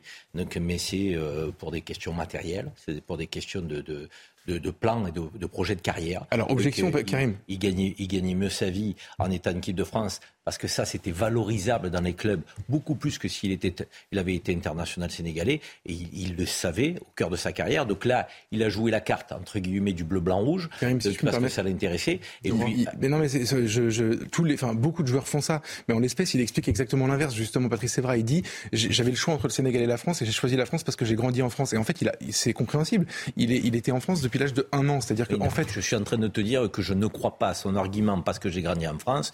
Je crois que ce qui a primé à un moment donné dans son choix, c'était la dimension économique et, et, plan de carrière. Comme beaucoup, il se dit, c'est plus par d'être en équipe nationale française que d'être en équipe nationale du Sénégal. Au moment où il fait sa carrière, je rappelle quand même qu'il a joué à Manchester et autres, donc c'est monnayable l'équipe de France. L'équipe du Sénégal, c'est beaucoup moins monnayable dans les contrats. Ça, c'est le premier point. Il a jamais vécu au Sénégal. Il a jamais vécu au Sénégal. Ça aurait été très bizarre que je. Mais pas, sans vivre au Sénégal. Je te parle du choix de porter le maillot de l'équipe de France plutôt que celui du Sénégal. Il nous dit aujourd'hui le regretter. Mais pourquoi il le regrette aujourd'hui? Et pas hier parce qu'aujourd'hui, il est plus footballeur professionnel. il est en fin de carrière. Alors que quand il était au cœur de sa carrière, il a fait un choix de business. Donc c'était un choix d'intérêt donc particulier plus que de patriotisme, c'est ce que je suis en train de dire. Et le deuxième euh, élément qui n'est pas surprenant, c'est effectivement euh, cette, cette, cette, cette, situation qui, qui, qui mériterait qu'on ouvre un vaste débat entre, euh, je dirais, son pays, la France, et le pays des origines de ses parents. Euh, donc, euh, vous termine la citation, hein, Karim Jouardi, effectivement. Plus tard, j'ai compris que choisir mon propre pays est devenu politique. L'une des leçons douloureuses que j'ai apprises avec ce choix, c'est que lorsque vous jouez bien et que vous gagnez, vous êtes français. Quand l'équipe perd, vous êtes considéré comme sénégalais. C'est pas vrai. Pas vrai en plus, il ment. Il n'a jamais été considéré comme sénégalais. Jamais. Que Yannick Noah dit ça après qu'il ait gagné Roland Garros. Donc, je peux qu'à un moment donné, c'est vrai qu'on l'a renvoyé à ses origines camerounaises. Mais on l'a pas fait euh, pour Patrice Evra. Je vous le dis franchement, je savais même pas qu'il était d'origine sénégalaise. pour tout vous dire. Toi aussi, je suppose. On n'en a jamais parlé, on n'en a jamais fait état. Et tout d'un coup, le type, il se, il se, il se sent ambassadeur de l'Afrique. Je veux dire, non. Moi, je veux vous dire, ça pose la question, encore une fois, de son pays, la France, et de ses origines. Et moi, j'ai jamais opposé l'un à l'autre. Moi, je, je, suis français, je suis fier d'être français, mais je suis fier des origines de mes parents. Je veux dire, c'est pas incompatible. Bah, et, et, et j'ai un patriotisme français. Je veux dire, donc, j'aime euh, donc, mon pays dans, dans toute sa dimension, pas que simplement parce que de manière opportuniste, ça va me, me servir économiquement. Je trouve que ces gens-là, je sais pas, soit ils manquent de culture, de citoyenneté, de, de, d'adhésion aux, aux, valeurs de la France. Gabriel, quel écho pour ce type de propos? Il y en a évidemment parce que euh, aujourd'hui, euh, euh, faire le choix du, du, Sénégal plutôt que de la France, c'est visiblement vous euh, avoir une forme de popularité, puisque c'est le choix qu'il fait aujourd'hui. Euh, il faut quand même rappeler son parcours. Moi, je suis allée voir un peu qui il était. Euh, donc, il est arrivé, je crois, à trois ans, peut-être un an, peut-être un an, mais donc ils étaient 24 frères et sœurs. Hein, voilà. donc, il explique, pas de la même mère. Ils sont arrivés aux Ulysses, et puis le, son père sénégalais est parti. Sa mère n'était pas sénégalaise, elle était du Cap Vert. Et donc, et, et, la France lui a tout donné. C'est vrai qu'il avait un talent, parce que sinon, il n'en serait pas arrivé là où il en est. Ah mais ce qui, qui lui a permis de faire fructifier son talent, évidemment évidemment la France. En 2002, la question s'est posée de savoir si euh, il allait jouer au Sénégal. Elle est Lyon de euh, euh, Katanga, je crois, je ne sais plus, je ne sais plus le nom exactement du club qui lui faisait les yeux doux, et il a choisi la France. Et à ce moment-là, il raconte qu'il s'est fait conspuer, d'ailleurs. Il s'est fait conspuer par, sur les réseaux sociaux, par des Sénégalais, semble-t-il, qui lui disaient qu'il était invendu, qu'il faisait ça pour de l'argent, etc. Et aujourd'hui, aujourd'hui, il n'a rien de plus pressé que finalement de, cracher sur la France qui lui a tout donné. Parce que c'est comme s'il disait que son, le pays qu'il aime, c'est le Sénégal. Mais je me demande jusqu'à quand, quand euh, la France acceptera de se, laisser ainsi euh, piétiner. jusqu'à quand? C'est vraiment euh, quelque chose qui me taraude. Jean-Sébastien Ferjou, c'est quoi le calcul? Moi, je trouve qu'il y a quelque chose d'intéressant dans ce qu'il dit. Alors déjà, je trouve qu'à titre personnel, après tout, il sait bien ce qu'il veut. Il a le droit de dire ce qu'il veut et d'avoir le choix qu'il veut. On pourrait avoir envie euh, de devenir américain demain, ou britannique, ou suisse, euh, sans euh, que ça génère. En revanche, il y, y, a autre chose. Alors, je suis d'accord avec l'hypocrisie, parce que moi, je savais pas du tout qu'il était sénégalais. Je ne pense pas qu'il y ait jamais eu des titres de journaux renvoyant Patrick Evra, Patrice Evra, pardon, à ses, à ses origines. Et ça montre bien l'espèce de paranoïa qu'il y a un peu, justement, chez des gens qui peuvent avoir des origines étrangères et qui ont l'impression d'être rejetés par la France, parfois parce que certains les entretiennent dans ce discours de victimisation. Regardez, quand vous écoutez la France insoumise, vous avez l'impression justement que la France est un pays raciste qui serait obsédé à l'idée d'analyser les origines des uns et des autres, là où la moyenne des Français, justement, se montre extrêmement euh, bonne patte. Ça ne veut pas dire qu'il n'y ait pas de racisme, ça ne veut pas dire qu'il n'y ait pas de rejet, mais globalement, nous ne sommes pas un pays qui est dans le rejet, justement, de populations étrangères, sinon probablement, d'ailleurs, moins se serait-il installé en France. Mais quand je vous disais qu'il y a quelque chose d'intéressant dans ce qu'il dit, c'est qu'il dit autre chose. Il dit, mon rêve, c'est de changer l'image de l'Afrique. Il dit, je veux que les jeunes générations comprennent qu'elles peuvent réussir dans leur propre pays. Mais ça, pour le coup, soyons cohérents, c'est un propos intéressant. Et effectivement, tant mieux, après tout, si Patrice euh, Evra décide de changer euh, de nationalité ou s'il se dit j'ai une responsabilité vis-à-vis de mon pays d'origine, il y a des gens qui peuvent changer euh, comme ça, passer d'un pays à l'autre. On leur, on leur fait pas le reproche en permanence, mais qu'il aille au bout de la logique. Et dans ce cas-là, qu'il explique effectivement aux gens, choisissez une fois pour toutes quelle est votre loyauté. Et effectivement, peut-être est-il possible de développer des pays qui ne soient pas la France et ne pas utiliser uniquement la France comme une cash machine pour venir finalement, euh, bah, quand ça vous convient, et l'oublier euh, dès que vous avez en réalité des préférences émotionnelles. On rêve de changer l'image de l'Afrique. C'est la bonne méthode. Non, mais encore une fois, je pense qu'il faut quand même euh, préciser de quoi on parle. Je veux que cette génération sache qu'elle peut réussir dans son propre pays. Donc il est en train de parler de gens qui sont susceptibles de migrer. De, faire un cheminement de leur pays vers la France. Donc euh, des immigrés qui deviendraient potentiellement français ou pas. Donc il y a une majorité quand même de Français issus de l'immigration qui sont nés en France, qui sont français ce que je veux dire par là, c'est qu'il y, y, a deux sujets. Il y a le ah ben, sujet. le paradoxe, hein, c'est que d'une certaine manière, il s'inscrit dans un discours pour ça que qu'on pourrait qualifier d'extrême droite. C'est pour ça que je, je dis qu'il y a le sujet, effectivement, de faire réussir des générations africaines en Afrique. Et là, effectivement, ça peut être, c'est noble comme démarche et comme, comme, comme, comme philosophie. Et ça s'appelle la coopération quand on est un État, et ça s'appelle effectivement l'engagement euh, de, des ONG ou autres quand on est un citoyen et qu'on a envie effectivement que ça se passe. Développons l'Afrique pour éviter effectivement que des gens quittent leur pays donc, euh, parce qu'il euh, il n'est pas développé. Mais on a un sujet quand même avec la position d'Evra. Il est arrivé à 3 ans, il n'est pas arrivé à 25 ans euh, ou, à, ou à 18 ans. ça veut dire qu'il parle d'un pays quasiment qu'il ne connaît pas.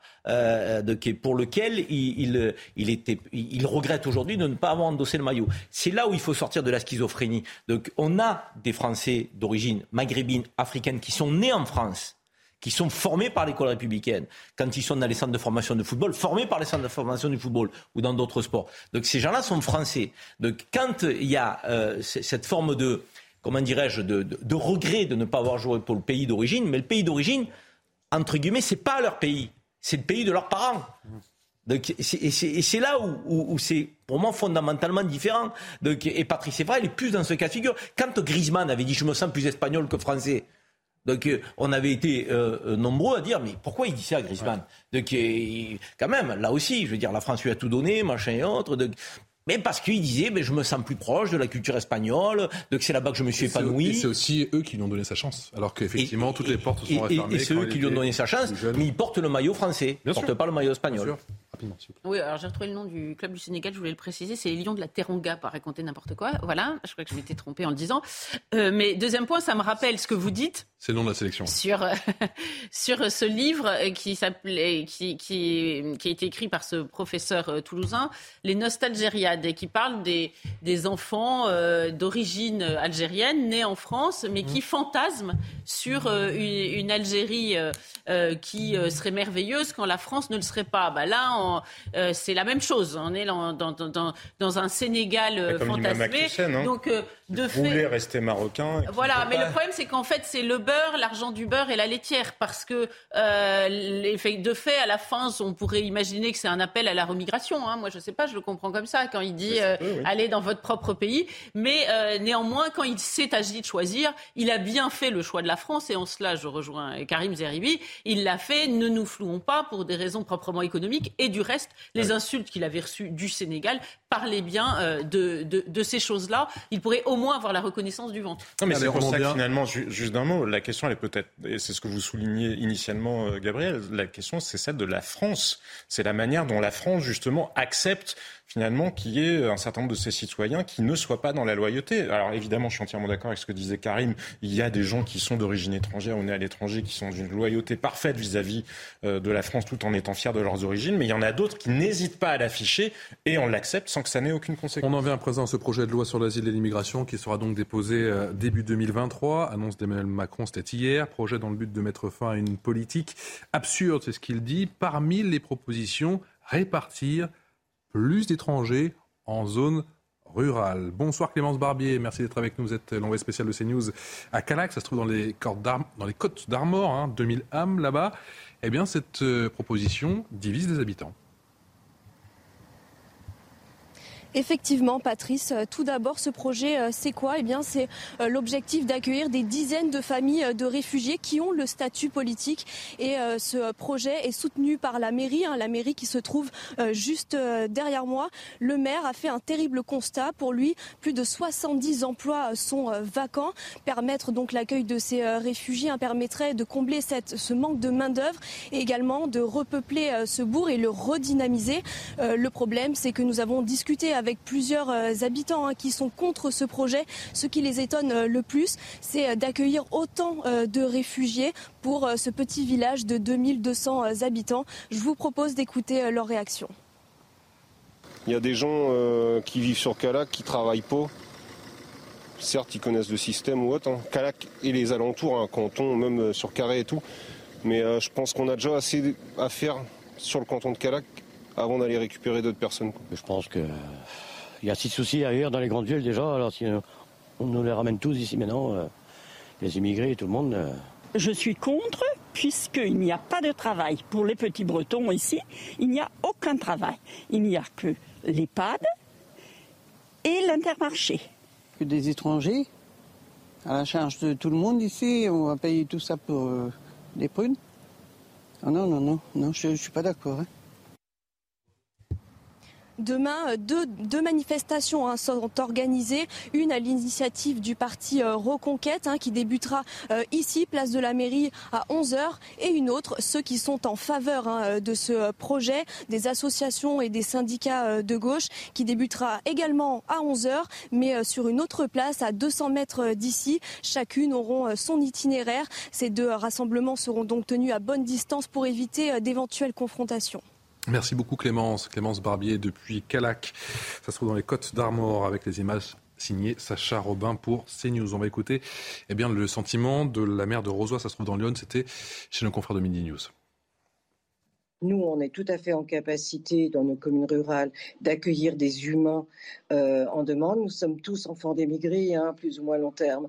Donc, euh, bien sûr, dans les communes rurales, euh, euh, comme dans d'autres endroits, nous pouvons accueillir et de façon tout à fait intéressante, ben, quid d'une famille, puisqu'on peut intégrer à l'école, puisqu'on a toujours des logements vacants, parce que on a un CCAS bienveillant et humain, et que c'est tout à fait possible. Jean-Sébastien Ferjou, euh, moins de concentration dans les villes et une meilleure répartition, ça passe par la campagne? C'est une logique extrêmement technocratique en fait. C'est considérer que finalement les gens sont des pions et puis euh, vous bougez d'une case ou vous bougez de l'autre. C'est ignorer totalement la réalité sociologique. Alors bien sûr que si on raisonne du point de vue des individus, des personnes, la mère parlait des humains. Oui, je ne sais pas si elle a des installations pour accueillir des extraterrestres. Oui, évidemment que les étrangers sont des êtres humains et des personnes. C'est pas le sujet. Et évidemment qu'à titre individuel, ils peuvent être dans des trajectoires d'intégration. Personne n'en doute. Mais on ne peut pas non plus ne pas voir qu'il y a un problème d'intégration. Et le débat qu'on avait juste à l'instant euh, sur euh, Patrice Evra montre bien que justement tous les étrangers qui s'installent ou qui vivent en France ne souhaitent pas nécessairement devenir français, ni même vivre selon les mœurs euh, de la société euh, française en respectant ses valeurs. Et ça, ça fait partie du débat. Donc il faut aussi respecter la volonté des populations locales, quand parfois ça peut les heurter, parce que justement, elles ont peur que ça devienne comme ce qui s'est passé dans un certain nombre de banlieues de grandes villes. Encore une fois, on ne parle pas des individus, on parle de manière générale. Regardez, je vous parlais des chiffres de la délinquance dans les transports en commun. En, en Ile-de-France, on voit que c'est jusqu'à 70% des auteurs de vols avec violence qui sont étrangers véritablement étrangers, on ne parle pas d'origine étrangère, hein, juste étrangers.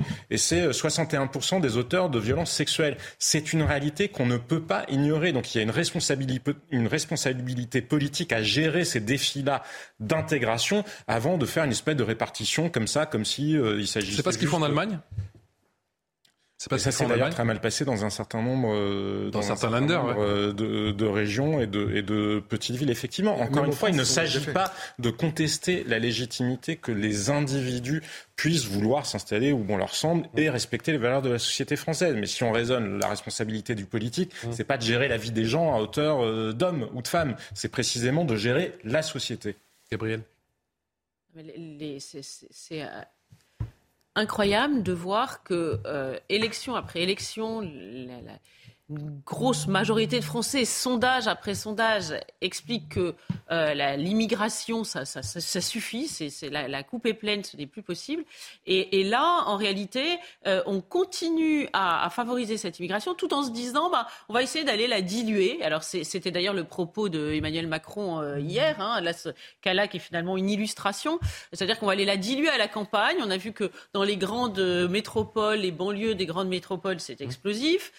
puis aujourd'hui, ce sont les villes moyennes. Hein. Tout d'un coup, on se dit, mais pourquoi Lançon, Vierzon, qui étaient des villes où, à la limite, on se disait autrefois, c'est tellement calme qu'on s'y ennuie presque. Hein. C'était la chanson de Brel, t'as voulu voir Vierzon. Bon. Et puis aujourd'hui, il y, a des, émeutes dans des villes réputées extrêmement calmes. Alors aujourd'hui, alors maintenant, on va, on va, on, va encore... Euh, euh, mettre la, euh, étendre cette tache d'huile à la campagne, à la campagne qui va être dans la double peine, parce que euh, les populations rurales, pourquoi elles ont été préservées de, des maux liés à, l'immigration? Eh bien parce qu'elles étaient souvent enclavées, il n'y avait pas de moyens de transport, il n'y avait pas de gare, il n'y avait pas de bassin d'emploi, c'est la diagonale du vide, etc.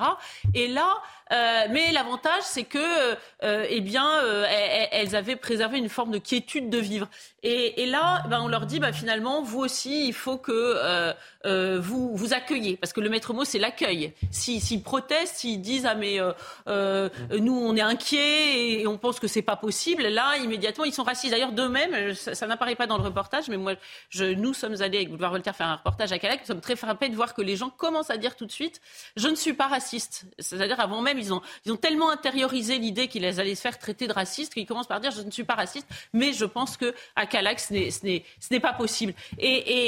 C'est vraiment euh, terrible de voir que ça semble être inexorable et que surtout nos gouvernants, euh, même d'ailleurs euh, locaux, hein, les instances locales, sont aveugles et sourdes à la volonté de leurs administrés. Mais du coup, vous dites quoi à la maire, à la maire de Roseau qui dit que c'est tout à fait possible et qu'il y a justement largement de la place et que c'est vrai, ce que dit Emmanuel Macron, on ferme des classes Ah oui, non mais très bien. Alors encore une fois, les individus ne sont pas interchangeables. Elle, si elle souhaite accueillir qui elle veut, elle s'arrangera avec ses administrés. Le fait est que à Calac, visiblement, les gens ne sont pas d'accord et la moindre des choses, ce serait d'écouter euh, ceux qui y vivent. Moi, je ne suis pas foncièrement opposé à cette, à cette option, mais elle doit s'inscrire pour moi dans une vision globale. Ça n'est pas le cas.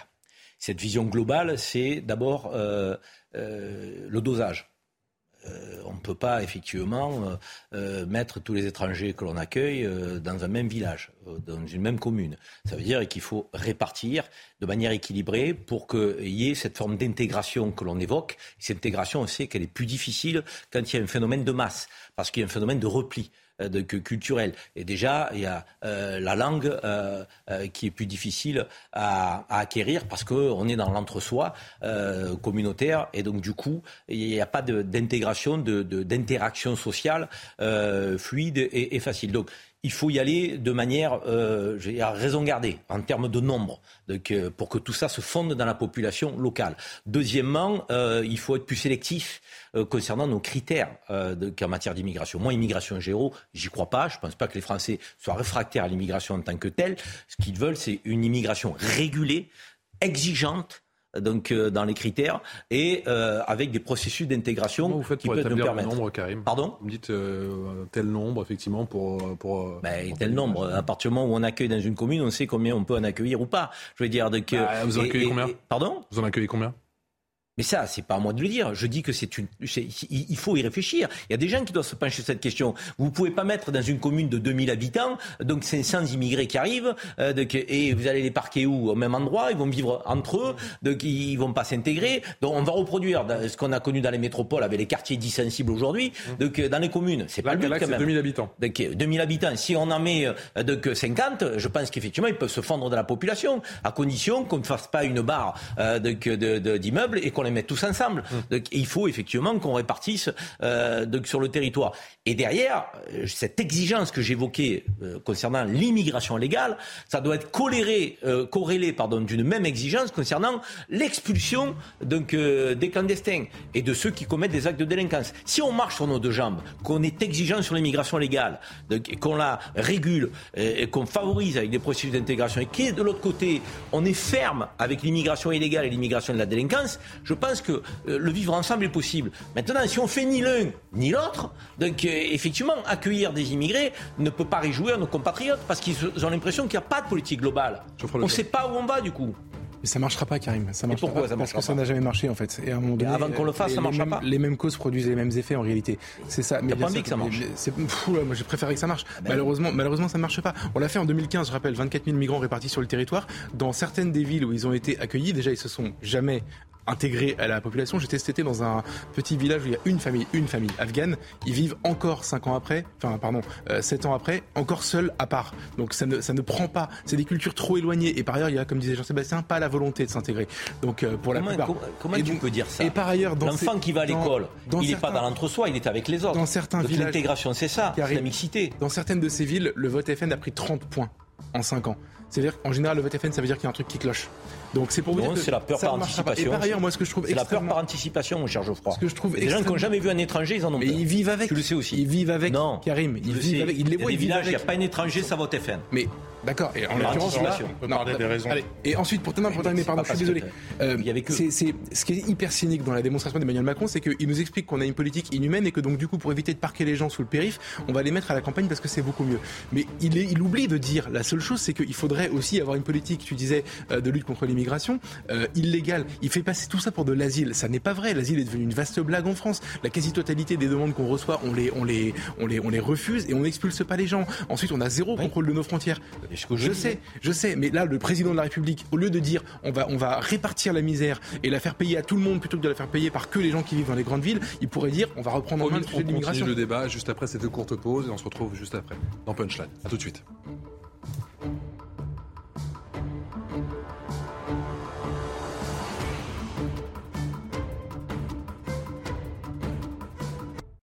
18h passées de 34 minutes. Merci encore de votre fidélité à, CNews. Euh, la dernière partie de Punchline, toujours avec Gabriel Cluzel, avec Geoffroy Lejeune, Karim Zeribi et Jean-Sébastien Ferjou. On prend la direction dans un instant de Londres et de Cardiff avec nos envoyés spéciaux Régine Delfour et à Florian Tardif. Et oui, à Cardiff, ça rime, c'est magnifique. C'est juste après l'essentiel de l'info avec euh, Adrien Spiteri.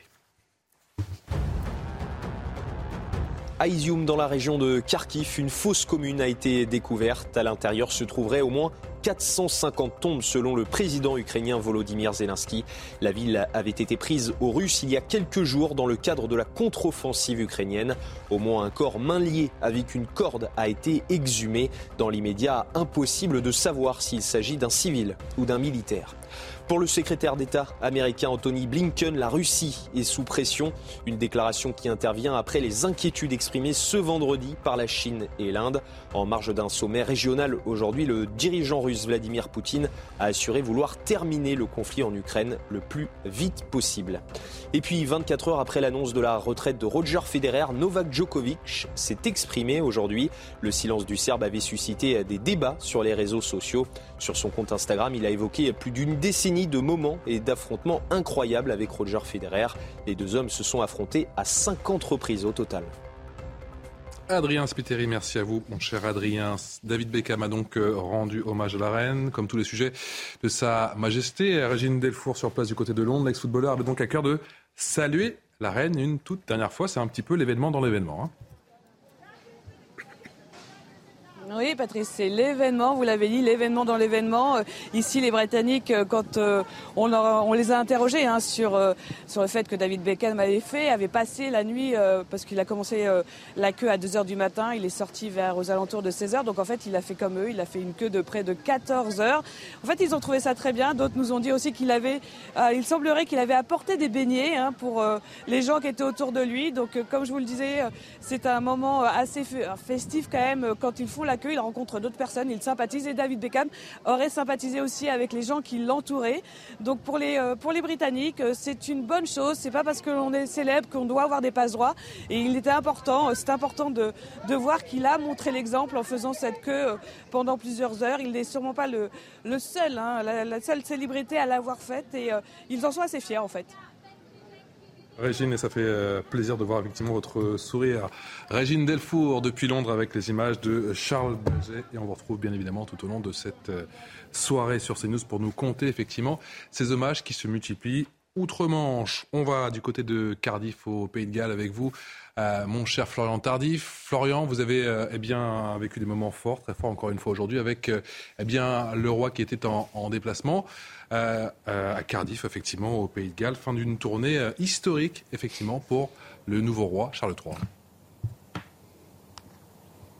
Oui, déplacement euh, forcément symbolique pour euh, celui qui fut euh, pendant près de 65 ans, imaginez-vous bien, Patrice, le prince de Galles, avant de devenir nouveau roi du Royaume-Uni. Visite qui vient boucler en quelque sorte ce tour engagé il y a plusieurs jours par Charles III lorsqu'il a accédé au trône suite à son, au décès de sa mère, la reine. Il s'est rendu dans un premier temps en Écosse, au chevet de sa mère, puis en Irlande du Nord. Il est revenu en Angleterre Angleterre afin de participer, on l'a vu et on l'a vécu euh, ensemble hier, euh, participer à cette euh, procession menant le cercueil de sa mère de Buckingham Palace jusqu'à Westminster. Et aujourd'hui, il a bouclé ce tour des pays du Royaume-Uni par une visite ici, visite symbolique, visite importante pour la population qui l'a attendu parfois également pendant plusieurs heures. Il y a quelques 2000 chanceux qui ont pu pénétrer dans l'enceinte du château, de Cardiff, là où nous nous trouvons avec Antoine Afin euh, de rencontrer euh, le roi. Il est allé euh, dans un premier temps à l'intérieur de l'enceinte du château, à quelques mètres de là où nous nous trouvons, afin de rencontrer plusieurs représentants d'associations caritatives. Et ensuite, il est venu pendant une vingtaine, trentaine de minutes échangées avec les quelques 2000 chanceux dont je vous parlais euh, à l'instant, qui étaient euh, positionnés à quelques mètres de là où nous nous trouvons et qui ont attendu pendant euh, plusieurs heures le roi pour lui serrer la main, échanger parfois avec lui, serrer la main également de, la reine consort qui, qui l'accompagnait durant, durant ce voyage. Moment important, moment chaleureux et vous l'avez compris, euh, un nouveau roi qui tente de se démarquer euh, par rapport à, sa mère en participant comme cela depuis euh, qu'il a accédé au trône la semaine dernière à quelques bains de foule afin de permettre à la population de ressentir quel roi il sera ces, ces futures années, un roi peut-être encore un peu plus proche du peuple que ne l'était sa mère. Merci beaucoup. Florian, Florian Tardif depuis euh, Cardiff en direct, euh, bien évidemment dans, Punchline sur CNews avec euh, les images signées Antoine Estève. Et puis cette toute dernière image qui nous parvient, William et Kate, pour votre plus grand bonheur, hein, mon cher Geoffroy le Jeune, William et Kate qui sont sur une base militaire, effectivement, aux côtés des, des troupes, au plus près des troupes, et qui ont tenu à rendre hommage, bien sûr, au royaume, mais également donc au Commonwealth. Voilà ce que l'on pouvait dire aujourd'hui, effectivement, sur cette euh, nouvelle journée historique.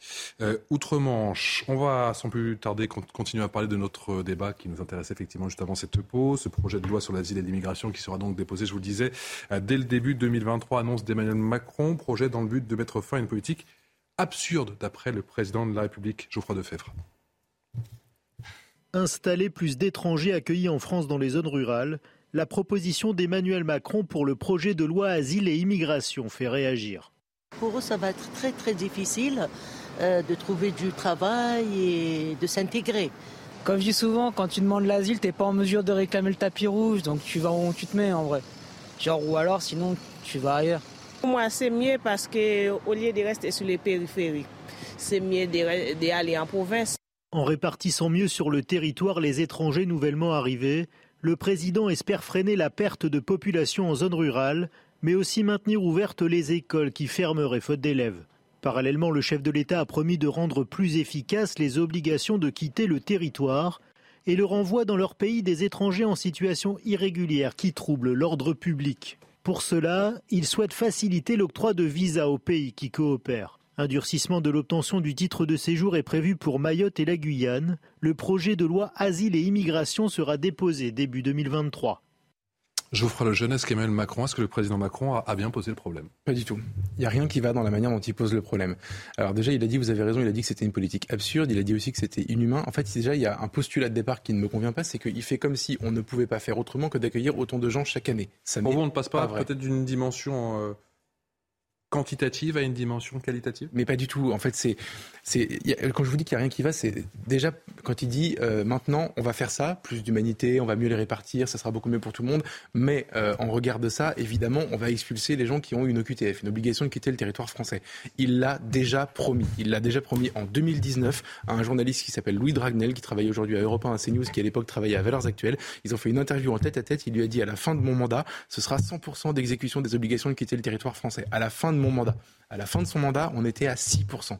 Donc il faut comprendre le, delta qu'il y a entre ce qu'Emmanuel Macron promet et ce qu'Emmanuel Macron fait. C'est sidérant. Déjà, il faut le rappeler parce que tout le monde a, l'air d'oublier. Ah tiens, il a enfin pris la décision. Non, pas du tout. Ensuite, il y a zéro volonté de limiter les entrées. C'est-à-dire qu'il y, a des moyens, il y a plein de pays qui font des hotspots à l'étranger, etc., etc. Nous, il n'y a pas le début du commencement de la volonté d'empêcher les gens de rentrer. Et ensuite, moi, ce qui me choque le plus, c'est toute cette, déclinaison de euh, à quoi ça va nous servir. Limiter la fermeture des classes, limiter la paupérisation des territoires reculés, ruraux, etc. Mais arrêter la blague. En fait, si aujourd'hui vous voulez qu'il y ait des gens, enfants dans les classes euh, à la campagne et que vous voulez que les gens puissent travailler et rester sur leur territoire, c'est possible d'imaginer un plan pour revitaliser les campagnes. C'est possible d'imaginer de construire des maisons de santé. Parce qu'aujourd'hui, moi, je me suis baladé un peu pendant la présidentielle et j'ai écouté des gens pour, sur leurs problématiques quand ils vivaient dans des territoires reculés. Pareil, on l'avait vu avec les gilets jaunes, etc. Ils ont des problèmes de transport, ils ont des problèmes de commerce, ils ont des problèmes d'emploi et, euh, et, en fait, ils ont des problèmes de santé. C'est-à-dire que le médecin est à 45 minutes, c'est la galère, etc. Aujourd'hui, ce serait possible en créant des maisons de santé, euh, en, en, incitant des médecins à revenir travailler dans des endroits à la campagne, euh, en, en donnant des incitations aux gens pour qu'ils reviennent travailler loin des métropoles. Tout le monde a envie de quitter Paris, quitter les grandes villes, etc. C'est possible aujourd'hui, avec des incitations, avec une vraie politique publique, de lancer ce processus. Le problème, c'est qu'on n'a pas d'argent. Eh ben, l'argent qui va être investi là-dedans, l'argent qui va être investi dans la création de nouvelles places d'accueil, dans la création de nouveaux CRA, parce que pour expulser les gens, il faudra construire des places en CRA, euh, l'argent qui va être investi dans l'accueil, dans les allocations qu'on va donner à ces gens qui, pour la plupart, n'ont pas grand-chose à faire chez nous, on pourrait l'investir là-dedans et le problème serait réglé sans qu'on soit obligé d'accueillir, comme disait Rocard, toute la misère du monde. Sur le papier, ça peut marcher ou pas? Non, mais encore une fois, euh, si on part du postulat que l'immigration, euh, que c'est que des opportunités extraordinaires, ou que l'immigration, c'est uniquement un fardeau pour la société française, à mon avis, déjà le débat, il est, il est, il est, il est, erroné. Euh, on part avec, avec un postulat qui est, qui est idéologique d'un côté comme de l'autre. Non, non, non. moi, je pense, moi, je pense que, je pense que nous, si je vais aller au bout, parce que moi, je, je te coupe pas, tu as remarqué, que c'est important de se laisser dérouler quand on n'est pas d'accord ou quand on est d'accord. Je pense que l'immigration, encore une fois, si elle est régulée, si elle est choisie, si elle répond à des besoins aussi, l'immigration, ça n'est pas qu'un fardeau. Ça peut le devenir si on fait n'importe quoi. Et c'est effectivement, c'est un peu ce que l'on fait, car aujourd'hui on ne distingue plus l'immigration dont l'on a besoin, l'immigration illégale qui rentre sur le territoire et qu'on n'expulse pas, l'immigration de la délinquance euh, de, euh, pour laquelle on n'est pas suffisamment ferme parce qu'on n'a pas euh, de, de, de, peine d'expulsion de qui frappe ces délinquants. Moi je dis aujourd'hui que nous avons besoin d'une politique d'immigration claire, forte, transparente, mais exigeante. Ce mot, je veux dire, je ne veux pas qu'il passe à la trappe. Parce que quand on a 30% des médecins aujourd'hui qui sont étrangers, quand on a le patronat qui nous dit on n'a plus de mains, on n'a plus de bras dans le monde de l'agriculture, donc euh, dans le monde de la restauration, euh, dans le monde du BTP, je veux dire, l'immigration ne peut pas nous faire croire qu'on va fermer les vannes et que tout ira bien, qu'on sera heureux, euh, parce que tous les problèmes viendraient de l'immigration dans notre pays. C'est pas vrai, c'est des bêtises. En revanche, si on ne régule pas, si on n'est pas ferme, si on ne renvoie pas ceux qui n'ont rien à faire chez nous, et si on n'intègre pas mieux qu'on ne le fait, oui, on aura des problèmes. Ça, c'est une évidence. Aujourd'hui, la politique d'Emmanuel Macron, comme toutes les autres politiques, elle est faite de communication, plus que d'actes concrets. Il communique, le président. Il parle, il parle, il parle, il nous promet, il prend des engagements. Ils sont jamais traduits des faits. Donc on va se disputer sur le plateau en disant mais non, mais tu as tort, mais j'ai raison. Ok, mais à quel moment ce qu'il dit, il le fait? Aujourd'hui, il met rien en œuvre. Ni il expulse, ni nous intégrons, ni nous répondons à nos besoins économiques réellement. Donc je veux dire, hein, c'est dur de croire à une politique globale, sérieuse, exigeante du côté de ce gouvernement. C'est difficile. Non, mais le problème, c'est qu'il y a une philosophie de base à tout ça. C'est est-ce que le président de la République vraiment considère que euh, pour l'immigration, la coupe est pleine en France? C'est-à-dire que si euh, on continue comme ça, euh, on pousse un continent à se déverser dans un autre, et c'est impossible. Il faut lire le bouquin de Stephen Smith, La ruée vers l'Europe nous n'en sommes qu'au début. Donc si on envoie des signaux tels que, euh, bah, écoutez, l'immigration, on va la répartir en zone rurale, ce n'est pas un signal qui dit euh, l'immigration stop. Nous ne sommes plus capables de gérer euh, cette immigration. Nous n'arrivons pas à l'intégrer, à fortiori à l'assimiler. Nous avons des mots liés à cette immigration que nous n'arrivons plus à maîtriser. Donc stop. Ce qu'il fait là, c'est simplement dire on va dit répartir le problème euh, et répartir le problème dans des zones qui ont déjà leurs problèmes et nous les avons euh, évoqués tout à l'heure. Tout ce que qui a été ces excuses ces prétextes sont absolument fallacieux. Euh, de fait si euh, ces zones sont désertifiées c'est parce qu'on ne permet pas aux gens d'y rester. Il n'y a pas de bassin d'emploi euh, il il, donc pourquoi des immigrés ils seraient mieux que les français qui étaient qui sont partis? Il n'y a aucune raison. Vous parliez des médecins. Ah ben c'est sûr c'est une super idée. On a fait un numerus clausus qui rend le, concours de médecine épouvantablement dur et on va chercher des médecins étrangers dont en revanche là on n'a absolument pas vérifié comment s'était passé l'obtention du diplôme. Ça n'a rigoureusement euh, aucun sens. On peut continuer à l'infini. Les chefs d'entreprise, ah ben c'est super. Trouver de la main d'œuvre pas chère parce que euh, ça c'est sûr que c'est beaucoup mieux pour euh, leur profit in fine. Tout ça c'est de la flûte, c'est de la blague et, et, et on voit malheureusement qu'il y a un processus qui est semble-t-il inexorable et les pauvres gens que je rencontre à la campagne, eh bien, sont quand même minés par cette injonction qu'on leur fait de ah, il faut être accueillant. Et j'ai peur qu'ils ne soient pas capables de résister. Il nous reste quatre petites minutes, effectivement. J'en viens à cette scène de violence. Ça s'est passé. Hier soir dans les Yvelines, euh, dans la file d'attente d'un fast-food du côté de Vélizy à Villacoublay. Bonsoir Maurice Boucaud du service police-justice de CNews. Que s'est-il passé?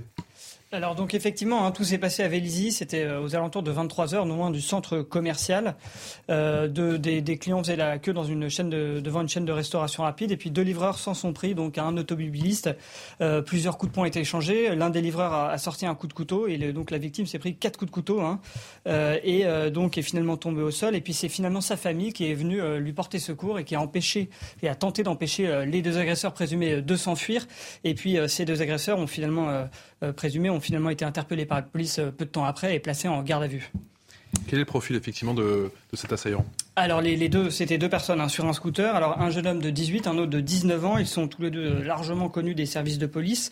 Euh, L'un pour, euh, enfin tous, hein, enfin les deux pour extorsion, des vols, mais aussi des raquettes, des rodéos, des, ce genre de choses.